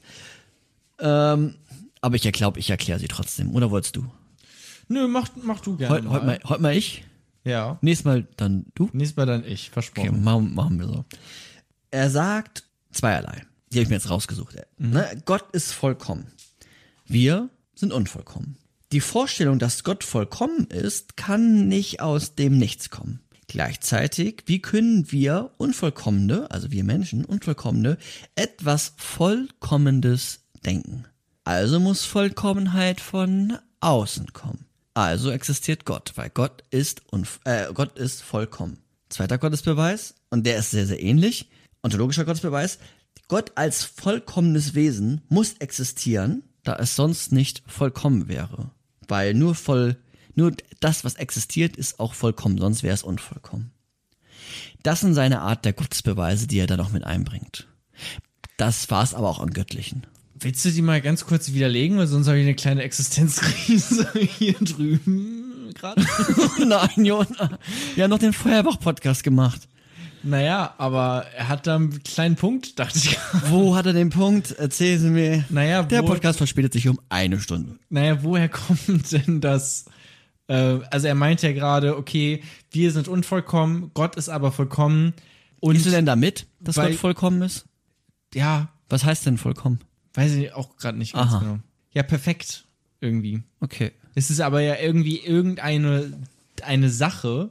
Der Perfektionismus muss ja, also alles kommt ja von irgendwo immer. Ne? Also ich meine, ich kann mir nichts Neues ausdenken. Das hatten wir ja auch schon mal. Es ist irgendwie, ich kann mir einen, äh, ich kann mir etwas Neues ausdenken wie ein äh, bunten Berg, aber nur weil ich alle Farben, äh, weil ich verschiedene Farben in meinem Kopf habe und das Weißt du noch, wer das war, wer das gesagt Nee. hat? David Hume. Aber ja, mach weiter. Ah, okay. Und äh, das Konzept Berg kenne. Ne? Mhm. Und das beides kann ich kombinieren und daraus mache ich einen bunten Berg, also was Neues. Mhm. Aber das ist ja nicht wirklich etwas Neues, das kommt ja schon äh, aus der Erfahrung, die ich hier Mhm. sage. Aber wo ist quasi vollkommen, also ist Vollkommenheit irgendwo in der Welt oder ist das, also woher kommt diese Idee sozusagen? Ja, ich man, ja man könnte ja vorher anfangen und erstmal sagen, okay, du setzt da natürlich erstmal voraus, dass Gott vollkommen ist. So, wo. Ja, ist aber eigentlich auch nur ein Gedanke, also nur ein sprachlicher Finesse auch so ein Ja. bisschen, ne? Ja, und ne, ne, dass Gott als. Ich kann ja auch sagen, dieser Podcast hier ist perfekt. Ja, oder das Spaghetti-Monster ist vollkommen. Ja, okay, es sind auch wieder sehr viele Annahmen sozusagen. Genau. Drin. Ja. Ja, ist ein Zirkelschluss, ne? Hm, Okay. ne? Okay, okay. Und wenn man, wenn man sich fragt, wo kommen eigentlich diese ganzen Begriffe her, da gibt es natürlich verschiedenste Theorien, irgendwie angefangen bei Platon und der Ideenlehre äh, bis hin zur, zur analytischen Philosophie. Das ist natürlich dann nochmal, äh, wenn man da jetzt philosophisch richtig einsteigt, dann begeben wir uns halt auf einen anderen. Nee, nee, da anderen. hört euch bitte den Feuerbach-Podcast an. Ja, oder auch, ne, kann man sich genau mal so ein bisschen durchklingen. Ja. Auch David Hume. Okay. Aber weiter geht's. Genau. Zu seinen Meditationen. Genau, diese Grundsätze, Res Cogitans, Res Extensa und Gott, ne, das sind jetzt erstmal diese drei Gewissheiten, die haben, und jetzt wird es wieder ein bisschen einfacher, einmal Luft holen, die haben die Neuzeit unfassbar beeinflusst. Also das äh, René Descartes zum Beispiel, da kenne ich mich jetzt zu wenig aus, die analytische Geometrie äh, entwickelt, die auch immer noch betrieben wird. Er hat ähm, durch diese der Form der Ausdehnung hat sich so eine mathematische Erklärung der Welt ähm, ist en entstanden. Und ja die die Grundwahrheiten der Diskurs, also das Denkbare, das was uns quasi erlaubt zu denken, ähm, entwickelte sich immer mehr hinzu, okay, wir sind denkende Wesen und wir, wir existieren scheinbar auch. Und die Welt ist etwas da draußen, etwas mit Ausdehnung und die können wir dann durch als Anhaltspunkt der Ausdehnung auch, auch gut beschreiben, so, aber sie ist weniger in der Hierarchie einzuordnen als, als der Mensch, als, als denkendes Wesen was René Descartes aber noch nicht geklärt hat, ist natürlich dieses, wie ist jetzt diese Verbindung eigentlich von denkendes Wesen und Körper? Das ist ja quasi gerade noch offen geblieben. Ne? Wir haben jetzt erstmal nur, dass es gibt diese Res Extensa und es gibt diese, diese ähm, Res Cogitans, also Res Cogitans als Denkendes und Res Extensa als, als Außenwelt, als, als Ausdehnung. Ne? Wo, wie gesagt, wo Kant sogar sagt, es ist eine Gewissheit, die ist a priori, dafür brauchen wir keine, keine Erfahrungen in der Welt. Wir wissen, ne, wenn wir jetzt die Augen zumachen und immer nur in einem Raum gelebt haben, dann würden wir wissen, dass es diese Ausdehnung gibt, so ein bisschen. Aber wie interagiert eigentlich jetzt, oder wie kann es sein, das sind ja sogar Substanzen, sagt er, ne? Also die sind unabhängig voneinander. Aber wie ist es jetzt, wie kann es sein, dass ich, wenn ich mich jetzt entscheide, diesen Kaffeebecher zu nehmen, wo drauf steht, ja geil, habe ich Bock drauf, und den trinke, wie, wie, wie mache ich das gerade? Also das macht ja irgendwie gerade, ich verändere die Außenwelt und scheiße, ich bewege meinen Arm. Wie funktioniert das? Dass das zusammen plötzlich kommen, diese beiden Welten, Diese Interaktion, ja. diese Interaktion. Und da entsteht ja ein interaktionistisches Problem, weil wir haben Geist und wir haben Körper. Wie interagieren die jetzt miteinander? Also wir haben Ausdehnung, ne? Und Ja. wir haben, Denken. äh, ich denke, ich, ich bin. ja, Und wie kommt das beides zusammen? genau. Und Weil es offensichtlich zusammenkommt, weil diese denkende und seiende Wesen Mhm. die Ausdehnung beeinflusst, beispielsweise auch. Ja, ne? Genau. Du kannst ja die Tasse auch. Ja. Also ja, du kannst sie irgendwie hin und her bewegen, kannst sie kaputt machen. Ja. Ne? Alles Mögliche. Okay. wie nennt man das Problem? Weiß ich nicht. Dann lass uns mal das Leib-Seele-Problem im nächsten Kapitel widmen. Dem Alles widmen.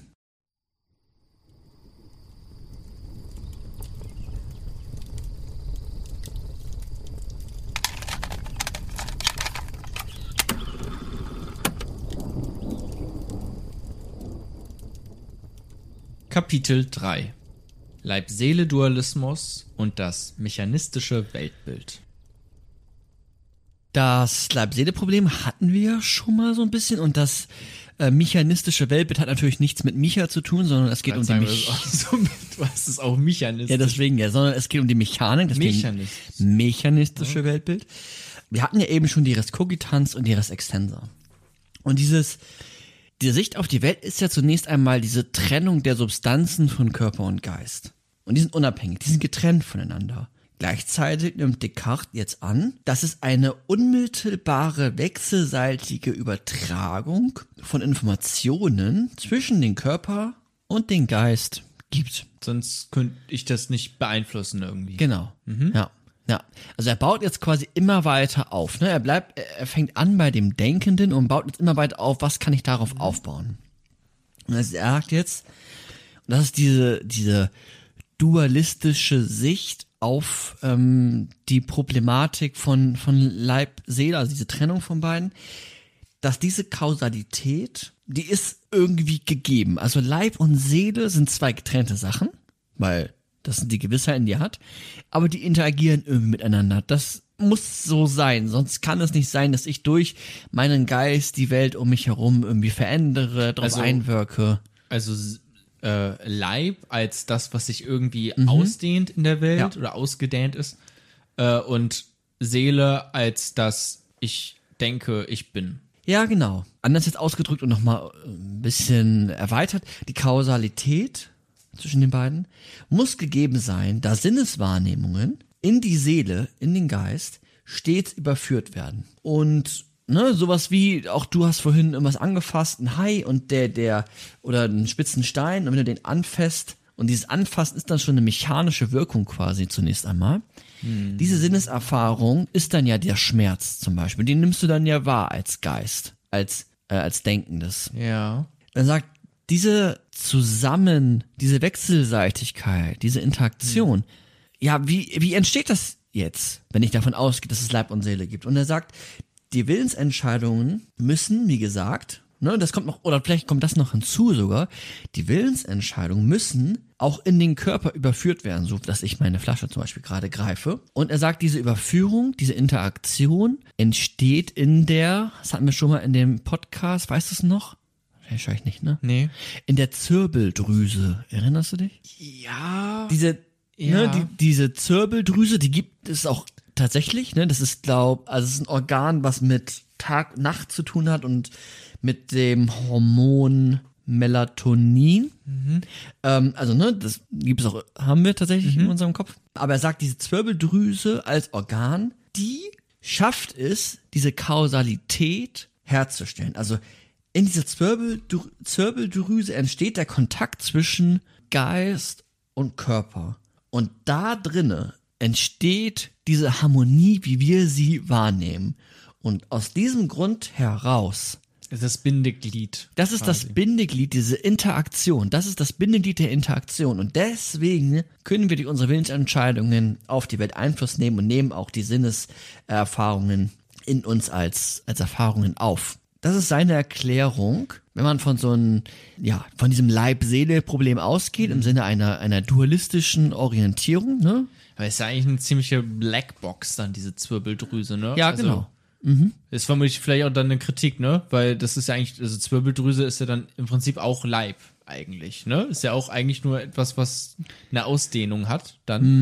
Aber wo das jetzt dann tatsächlich und wie das diese, ähm, was da drin abläuft, dass dass all das da draußen irgendwie dann mit uns, mit unserem Sein interagieren kann, das erklärt er ja jetzt auch nicht ganz genau, ne? Weil es einfach wirklich zwei unterschiedliche Welten sind, die nichts miteinander zu tun haben. Ganz genau.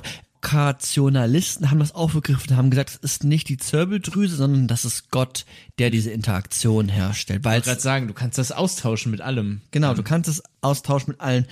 Und dann kann man ja auch sagen, okay, das Problem könnte diese sogenannte Zirbeldrüse sein. Das Problem könnte aber auch sein, dass vielleicht Leib und Seele gar nicht so getrennt sind, wie sie uns gerade hier erscheinen. ne? Das Leib-Seele-Problem kann man ja auch anders lösen. Zum Beispiel in so einer monistischen Deutung. Jetzt haben wir eine dualistische Leib-Seele. Wenn wir eine monistische Deutung haben, dann ist Leib und Seele eins. Ne? Ja. So, so wie du es auch damals im Podcast hast, ja so eine sehr materialistische, in meinem Kopf, eine sehr materialistische Orientierung gehabt, die ja auch davon dann ausgeht, dass alles zum Beispiel Materie ist oder ähm, ja, oder weißt du noch, was du gesagt hast, bevor ich dich zitiere und das falsch ist? Ja, im Prinzip, dass wir nur sehr komplexe Maschinen sind, auch im Prinzip. Und dass es aber so komplex ist, dass es sich wie real anfühlt, sozusagen. Ne? Aber da würde René, also ich meine, mit René Descartes ist es dann vielleicht schon ein bisschen schwieriger, aber er immer noch dieses, äh, diesen Satz hat, ich denke, ich bin. So, ne? Ja, Ja, weiß ich nicht. schwer. Schwierig. Es ist auch immer noch schwer und immer noch nicht richtig beantworten. Also das, was du gesagt hast, ist ja so eine materialistische oder physikalische ähm, Erklärung, dass man sagt, okay, alles ist irgendwie physikalisch erklärbar, also auch unser Geist. Warum sollte der ausgenommen sein, wenn alles andere auf der Welt von Naturgesetzen umgeben ist? Ne? Das Genau, und das fühlt sich dann nur so an für Genau. mich, als wäre das irgendwie eine Seele, die in mir Ein drin Epiphänomen, Wohnt, aber ja. genau, aber muss es auch nicht unbedingt sein. Ja. Aber vielleicht muss es das doch sein. Ich weiß es nicht. Ich will mich nicht festlegen. man könnte auch so eine idealistische äh, Betrachtungsweise haben, wenn es um das Leib-Seele-Problem geht. Die sagt, okay, wir haben einfach nicht dieses dualistische im Sinne von Leib und Seele oder Geist und Körper, ist das gleiche mit gemeint, sondern alles ist Geist. Das nennt man Solipsismus. Das ist so ein idealistischer Monismus. Also alles ist Geist. Monismus im Sinne von einer Substanz. Und dann diese eine Substanz ist Geist, deswegen idealistischer Monismus. Also alles ist aber auch dann ursprünglich von diesem Geist, den Mhm. ich äh, quasi kenne, weil ich denke, so quasi von da aus gedacht auch. Ja, von da aus gedacht und dann mit Fichte weitergedacht. Aber Fichte ist so lange her, ich weiß auch nicht mehr alles. Aber Ich meine quasi dieses, ich meine, wir haben ja vorhin so zwei Welten auch, oder er hat angefangen erstmal diese eine Welt von René Descartes hat ja erstmal gesagt, okay, ich, äh, ich denke, ich bin, ne, als diese eine Welt. genau, und da hört es dann bei denen schon Und auf. Da hört es bei denen schon Ja. aus und dieses, ähm, dieses, okay, aber da wir wissen doch, da draußen muss irgendwas geben und dann Ausdehnung und so. Genau. Das ist schon ja gut, aber das kannst du auch nicht mehr wirklich zu 100% wissen. Und deswegen dann diese, wie hieß die Welt sich noch gleich? Du gerade meintest, Mo- Idealistischer Monismus. idealistischer Monismus. Ja. Also ich kann eigentlich nur dann wissen, dass es da etwas ist, was Geist ist auf irgendeine Art und Weise, so und umschreiben die es dann vielleicht. Und deswegen muss das alles sein. Alles muss das irgendwie sein. Genau. Also Fichte, so habe ich zumindest in Erinnerung, hat das zumindest auch mit seinem großen Begriff des Ichs Ähm, hatten wir auch schon mal in dem Podcast. Wirklich sehr philosophisch jetzt Ja, gerade. ja da, da findet man es auf jeden Fall wieder. Dann hat man, wie gesagt, als weitere Lösung für dieses Leib-Seele-Problem diese dualistische Sicht im Sinne der Zirbeldrüse als interaktionistische Lösung des, des gesagten Problems. Und man kann natürlich auch nochmal irgendwie überlegen, okay, wir haben diese monistische Deutung im Sinne des Materialismus, wie du ihn zunächst erwähnt hast, und dann zu gucken, okay, wie schaut es jetzt mit meinem subjektiven Erleben aus? Mit der Qualität von dem, das, was ich da gerade erlebe, die Rose zu riechen, das Glas Wasser hier zu trinken. Das nennt man dieses subjektives, dieses subjektive Erleben, diese Qualität, von dem nennt man Qualia, das hatten wir auch schon mal. Und das ist vielleicht etwas, was gar nicht rein physikalisch ist, sondern man muss sich das so ein bisschen vorstellen als, ja, als etwas, was vielleicht ähm, von der Hardware erzeugt wird, aber dann im Sinne der Software ist. Also das ist immer etwas sehr dann doch in ein erzeugtes. Also man kann da nicht direkt drauf zugreifen durch jetzt zum Beispiel, dass ich, dass es komplett materialistisch erklärbar ist. Also wie es sich, ne, das ist das mit der Fledermaus zum Beispiel. Ich weiß nicht, wie es ist, eine Fledermaus zu sein. Erinnerst du dich? Ich weiß nicht genau, wie es ist, wie es jetzt, du weißt nicht genau, wie es für mich ist, wenn ich jetzt diesen Schokoladenkeks esse. Und diese Qualität des Genusses, dieses subjektive Erleben, da sagen die, ja, das ist auf Ich der Mat Schokoladenkeks. Ich bin. so ähnlich. Die sagen, äh, ja, wir brauchen das Gehirn, die Materie und es ist auch ein Monismus, aber, aber ähm, quasi Materie und Mentales sind eins. Aber es gibt das Mentale und es gibt diese Materie. Wir haben das damals in diesem Podcast zum Dualismus ausführlich her erläutert. Deswegen, wenn ihr da nochmal mehr Informationen haben wollt, dann hört da rein. Würde ich jetzt einfach irgendwie, irgendwie mitgeben, weil dann empfehlen wir uns sehr weit von René Descartes. Man kann sich aber zum Beispiel auch, ähm, wenn ihr möchtet, mit Chalmers, den finde ich sehr gut. Der hat auch so eine Zombie-Theorie. Okay, aber, aber das ist quasi noch mal ein weiterer Ja, genau. Sichtpunkt Ja. Auf die Frage, gibt es nur eine Seele, gibt es nur ein Leib? Genau. Wie hängt das miteinander zusammen? Ja. Da ist dann noch ein, eine Position, die sagt, okay, das qualitative Bewusstsein, wie ich etwas Ja. schmecke beispielsweise und diese Qualität davon, Ja. das ist ein Indikator dafür, dass beides zusammenhängt, meinst du jetzt? Genau, und dass es nicht nur rein materialistisch ist, sondern dass quasi diese Neuronen da oben zusammenspielen und dann etwas erzeugen. Aber ich habe keinen direkten Zugriff auf die Erzeugung, sondern lediglich auf die Neuron Neuronen. Also das kann ich beeinflussen, aber ich komme nicht an diesen Geist direkt heran, auch wenn er in Abhängigkeit zum Gehirn steht. Deswegen sagen Es die, gibt nicht diesen einen Schokoladenkeks. genau, ja, Es gibt nicht diesen einen Schokoladengeschmack, ja, oder diese einen, genau, ja. sondern das hängt unmittelbar mit dir und deinem Schokoladengeschmacksempfinden zusammen. Und ähm, wenn ich die gleiche Schokolade esse, mit mir und meinem Schokoladengeschmacksempfinden. Ja, es genau. ist, ist quasi da ein direkter Zusammenschluss. Richtig. Beidem. Okay. Ja. Und so kann man mit dem Leib-Seele-Problem hantieren, aber René Mhm. in Descartes. verschiedene Art und Weise. Genau. Und René Descartes ist jetzt so vollgegangen, dass er, wie gesagt, den Dualismus äh, vorgezogen hat. Mhm. Um jetzt auch nochmal so einen so einen- so einen gelungenen Abschluss auch der relevanten Begriffe und der relevanten Aspekte zu finden. Er sagte, ich denke, ich existiere. So, ich glaube, das, das konnte man soweit irgendwie ganz gut mitnehmen und verstehen. Also kein logischer, keine logische Herleitung im Sinne von ich denke, also existiere ich, sondern eine intuitive. Das könnte man ja auch quasi beanstanden, dass er auf so ein Ja. Intuitionsargument aufbaut, aber das ist der, der Zusammenhang von, von Denken und Sein ist dieses, ja, ist diese, ich denke, ich existiere. Kann man da nicht ein Gleichzeichen dazwischen setzen? Ja, ich könnte man- denke, und das ist gleich, ich existiere. Ja, können wir bestimmt machen. Ist ja- dann wäre es ja vielleicht, na gut, dann wäre es auch kein Argument unbedingt, ne? Weil. Ja, kann man schon so verkaufen vielleicht. Ja? Ist doch, ja, ja. Ich würde es Ah, nehmen. Okay. Na gut, ja gut, wenn du es nimmst, bin ich zufrieden. Ja. Ähm, daraus ergab sich dann diese Res Cogitans, die Res Extensa als, als Dualismus und die Res Cogitans, also die, das denkende Wesen, als selbstständige, ist, ist quasi eine selbstständige Erkenntnisstelle. Also von der baute sich dann das Gebilde auf. Das ist das Fundament. Da kann jetzt der Baum quasi groß werden und die Früchte können getragen werden.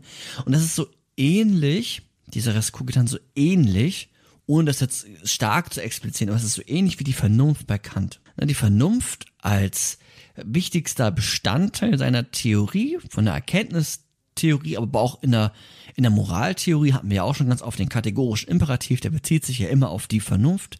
Und da sind wir ja auch denkende Wesen. Hm.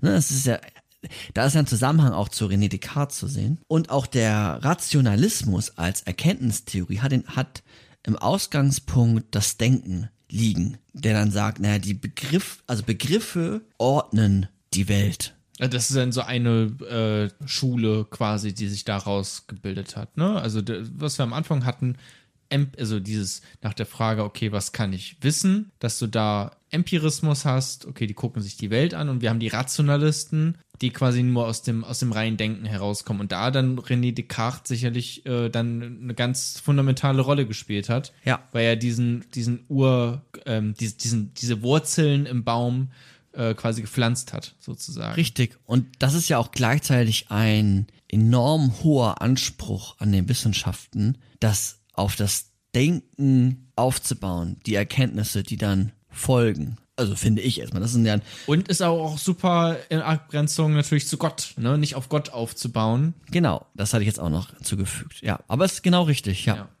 Das heißt aber auch gleichzeitig, dass dieser hohe Anspruch an die Wissenschaft eine, ein, ein solcher ist, der sagt, dass Wahrheit im, eigentlich immer evident sein müsste. Genauso evident wie 1 plus 1 ist 2 und ich denke, ich bin.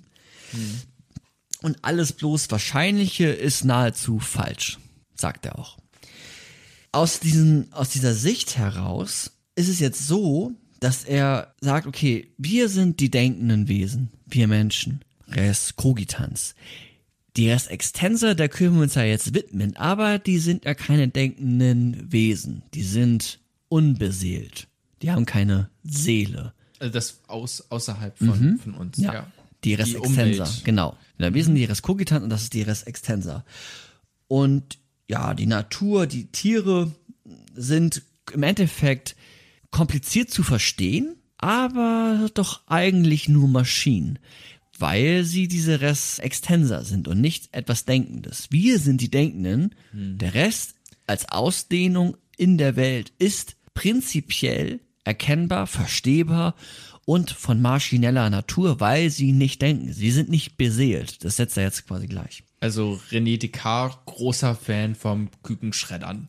Beispielsweise dann. Ja, es hat was, es hat ne? was mit, mit, mit Ausbeutung, mit, Ja, mit schon. Besitz, mit, naja, bis, bis 1990 war es so, dass wenn du ähm, Tiere äh, beschädigt hast, dann war es halt eine Sachbeschädigung, ne? Also auch im deutschen, im deutschen Gesetzbuch.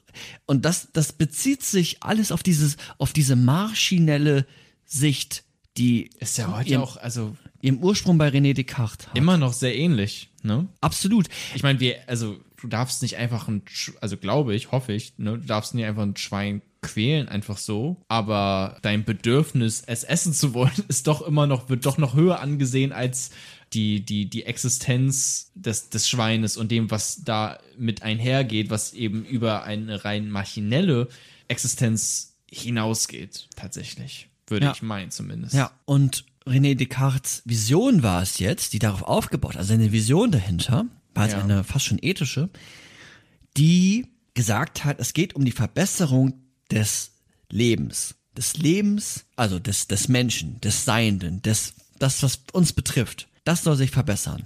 Und der Auftrag, oder den Auftrag hat die Wissenschaft. Die Wissenschaft muss jetzt die Früchte tragen, damit es dem Menschen besser geht. Und besser geht im Sinne von Technik, also von Arbeit. Maschinen sollten vieles übernehmen. Technik sollte besser werden, die Arbeitsbedingungen sollten besser werden. Und im Sinne von Gesundheit. Die Medizin soll besser werden. Ähm, und darauf aufbauend ist quasi seine Idee der, der Vision, der Verbesserung der Welt.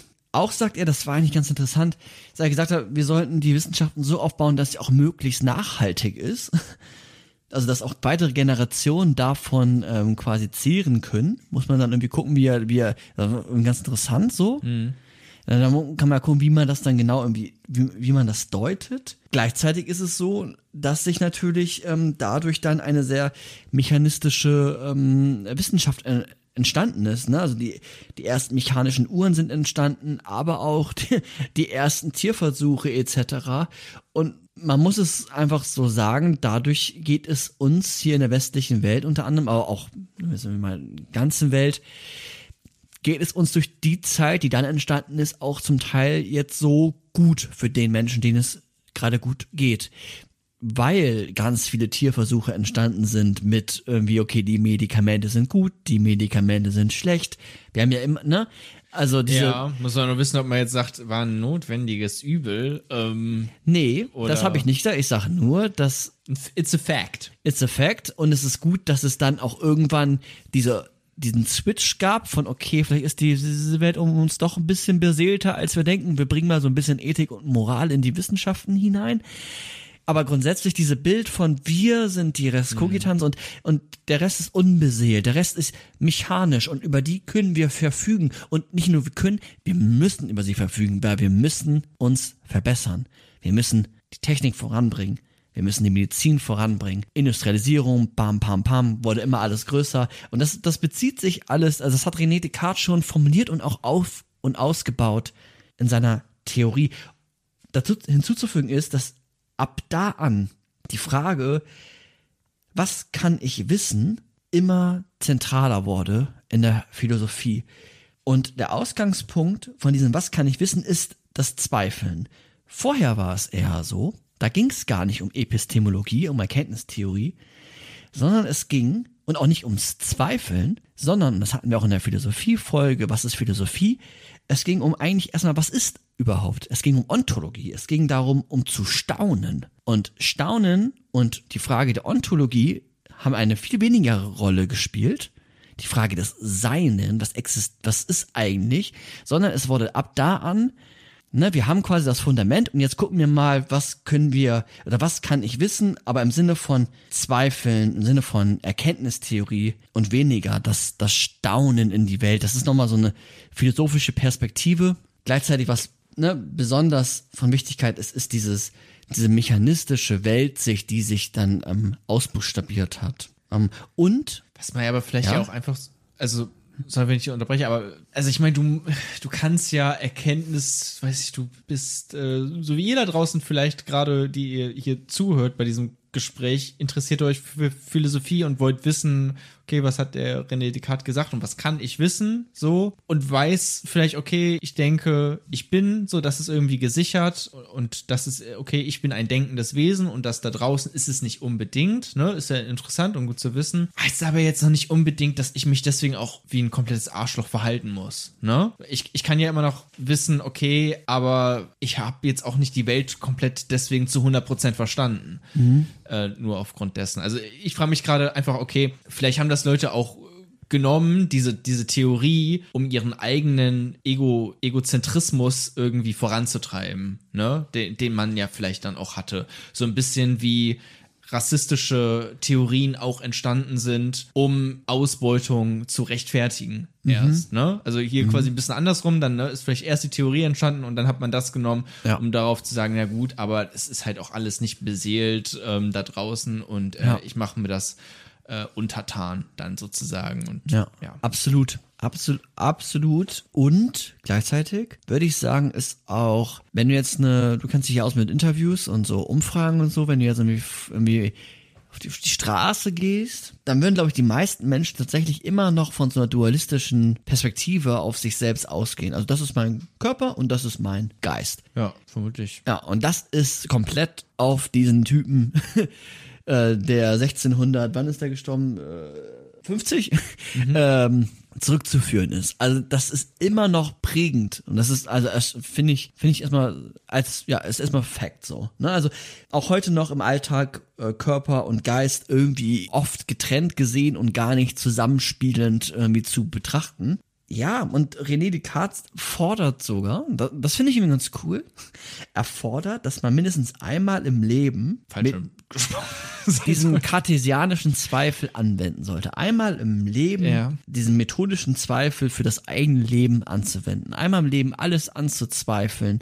Wer bin ich? Oder vielleicht fängst du erstmal vorne an, was, was mache ich gerade? Was habe ich heute gemacht? Und dann irgendwann zu kommen, wer bin ich eigentlich? Und dann von da auf aufzubauen, wer will ich sein? Was will ich tun? Was will ich denken? Was kann ich, ne, aber, Ja, es sitzt auch alles so ein bisschen in Perspektive, ne? genau, ja. All die ganzen Probleme, die man hat und sowas. Und im Endeffekt bin ich einfach nur und denke, sozusagen, ne? Ja. Das ist quasi das, wo ich mir, wo ich mir sicher sein kann, dass das irgendwie ist und die ganze Trauer und so. Ähm, oh, komisch, dass das mein erstes Beispiel ist. Immer so. Naja, aber die ganze Trauer, die, die ist vielleicht dann gar nicht so ähm, im Mittelpunkt. So, im Mittelpunkt ist, steht ja vielleicht eigentlich ganz was anderes, ne?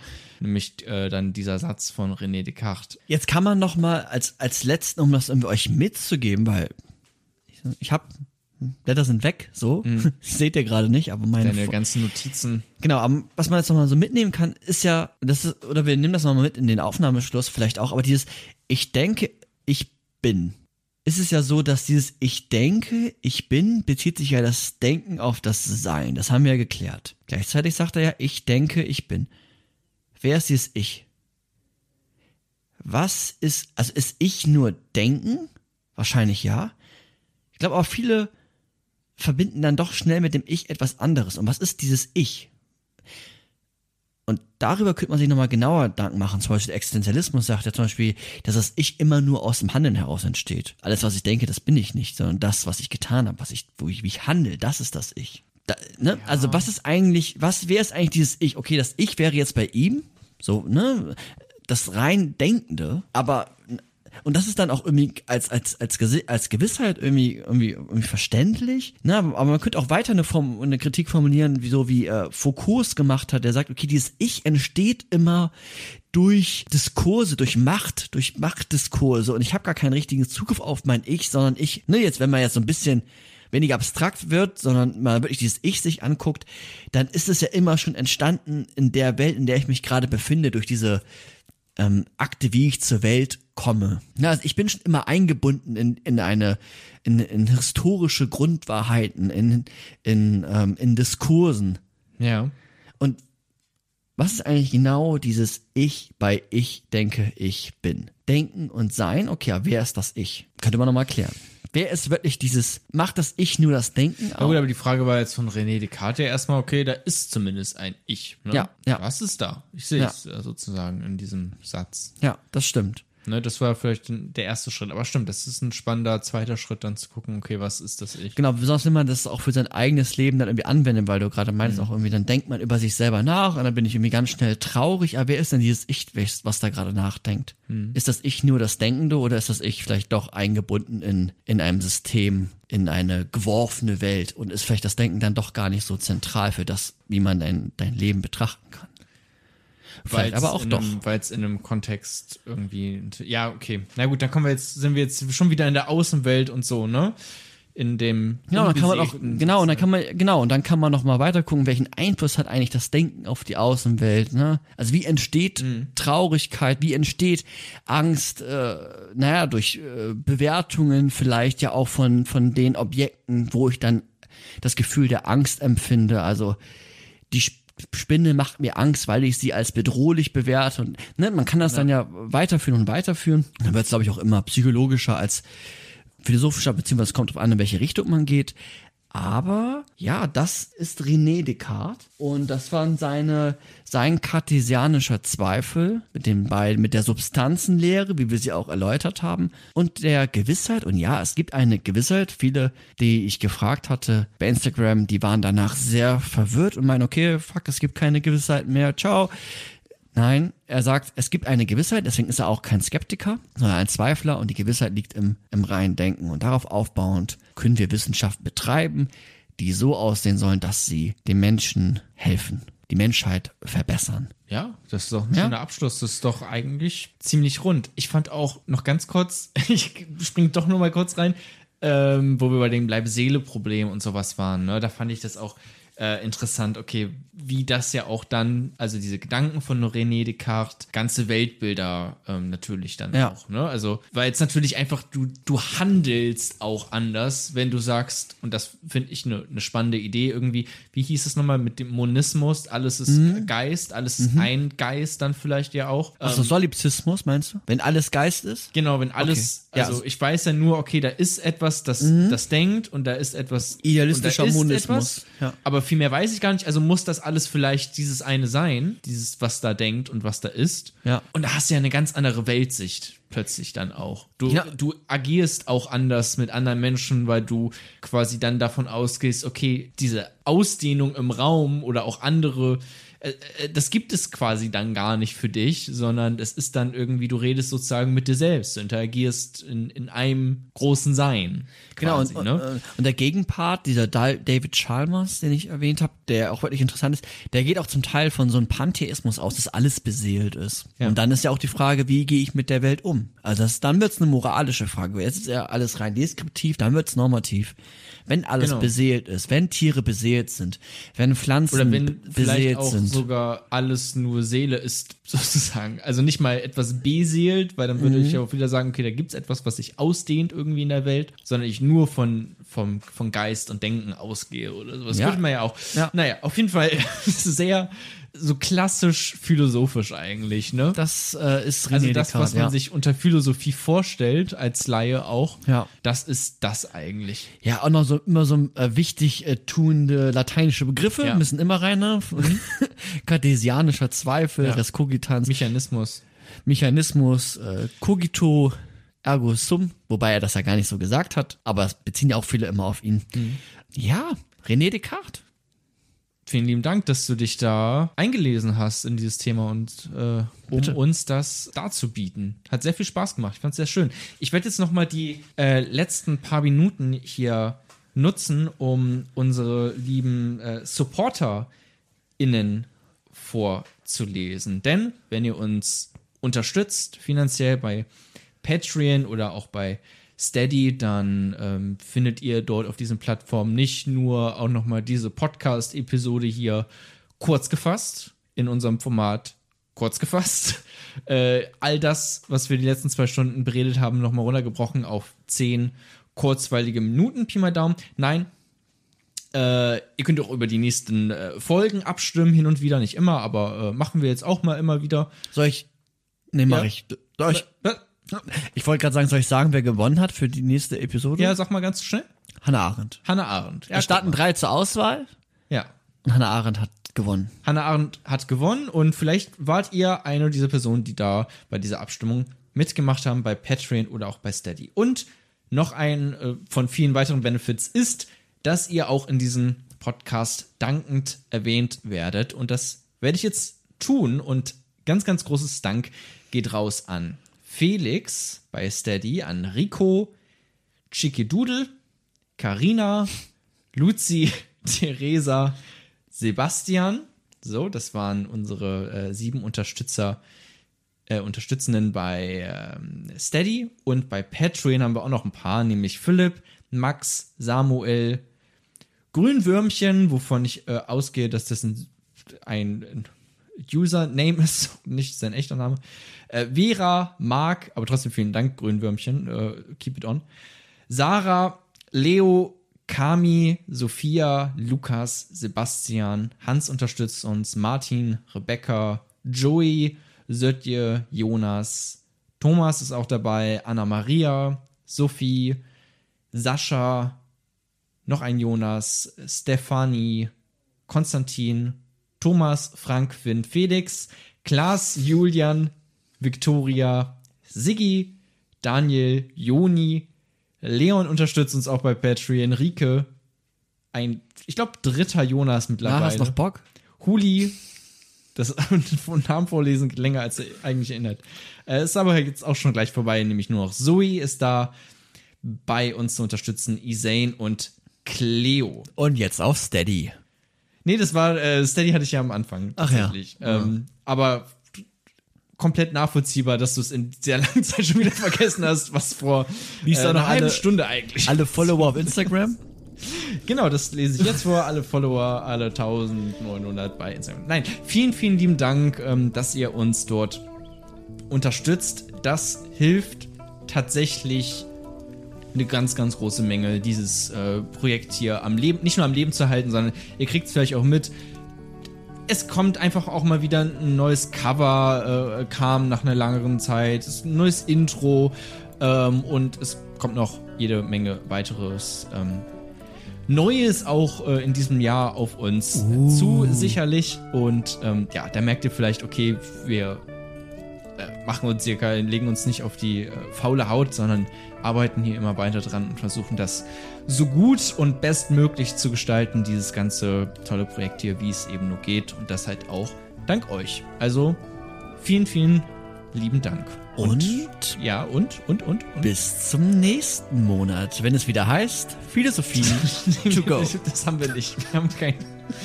Aber okay. Macht's gut. Tschüss. Auf Wiedersehen. Ciao.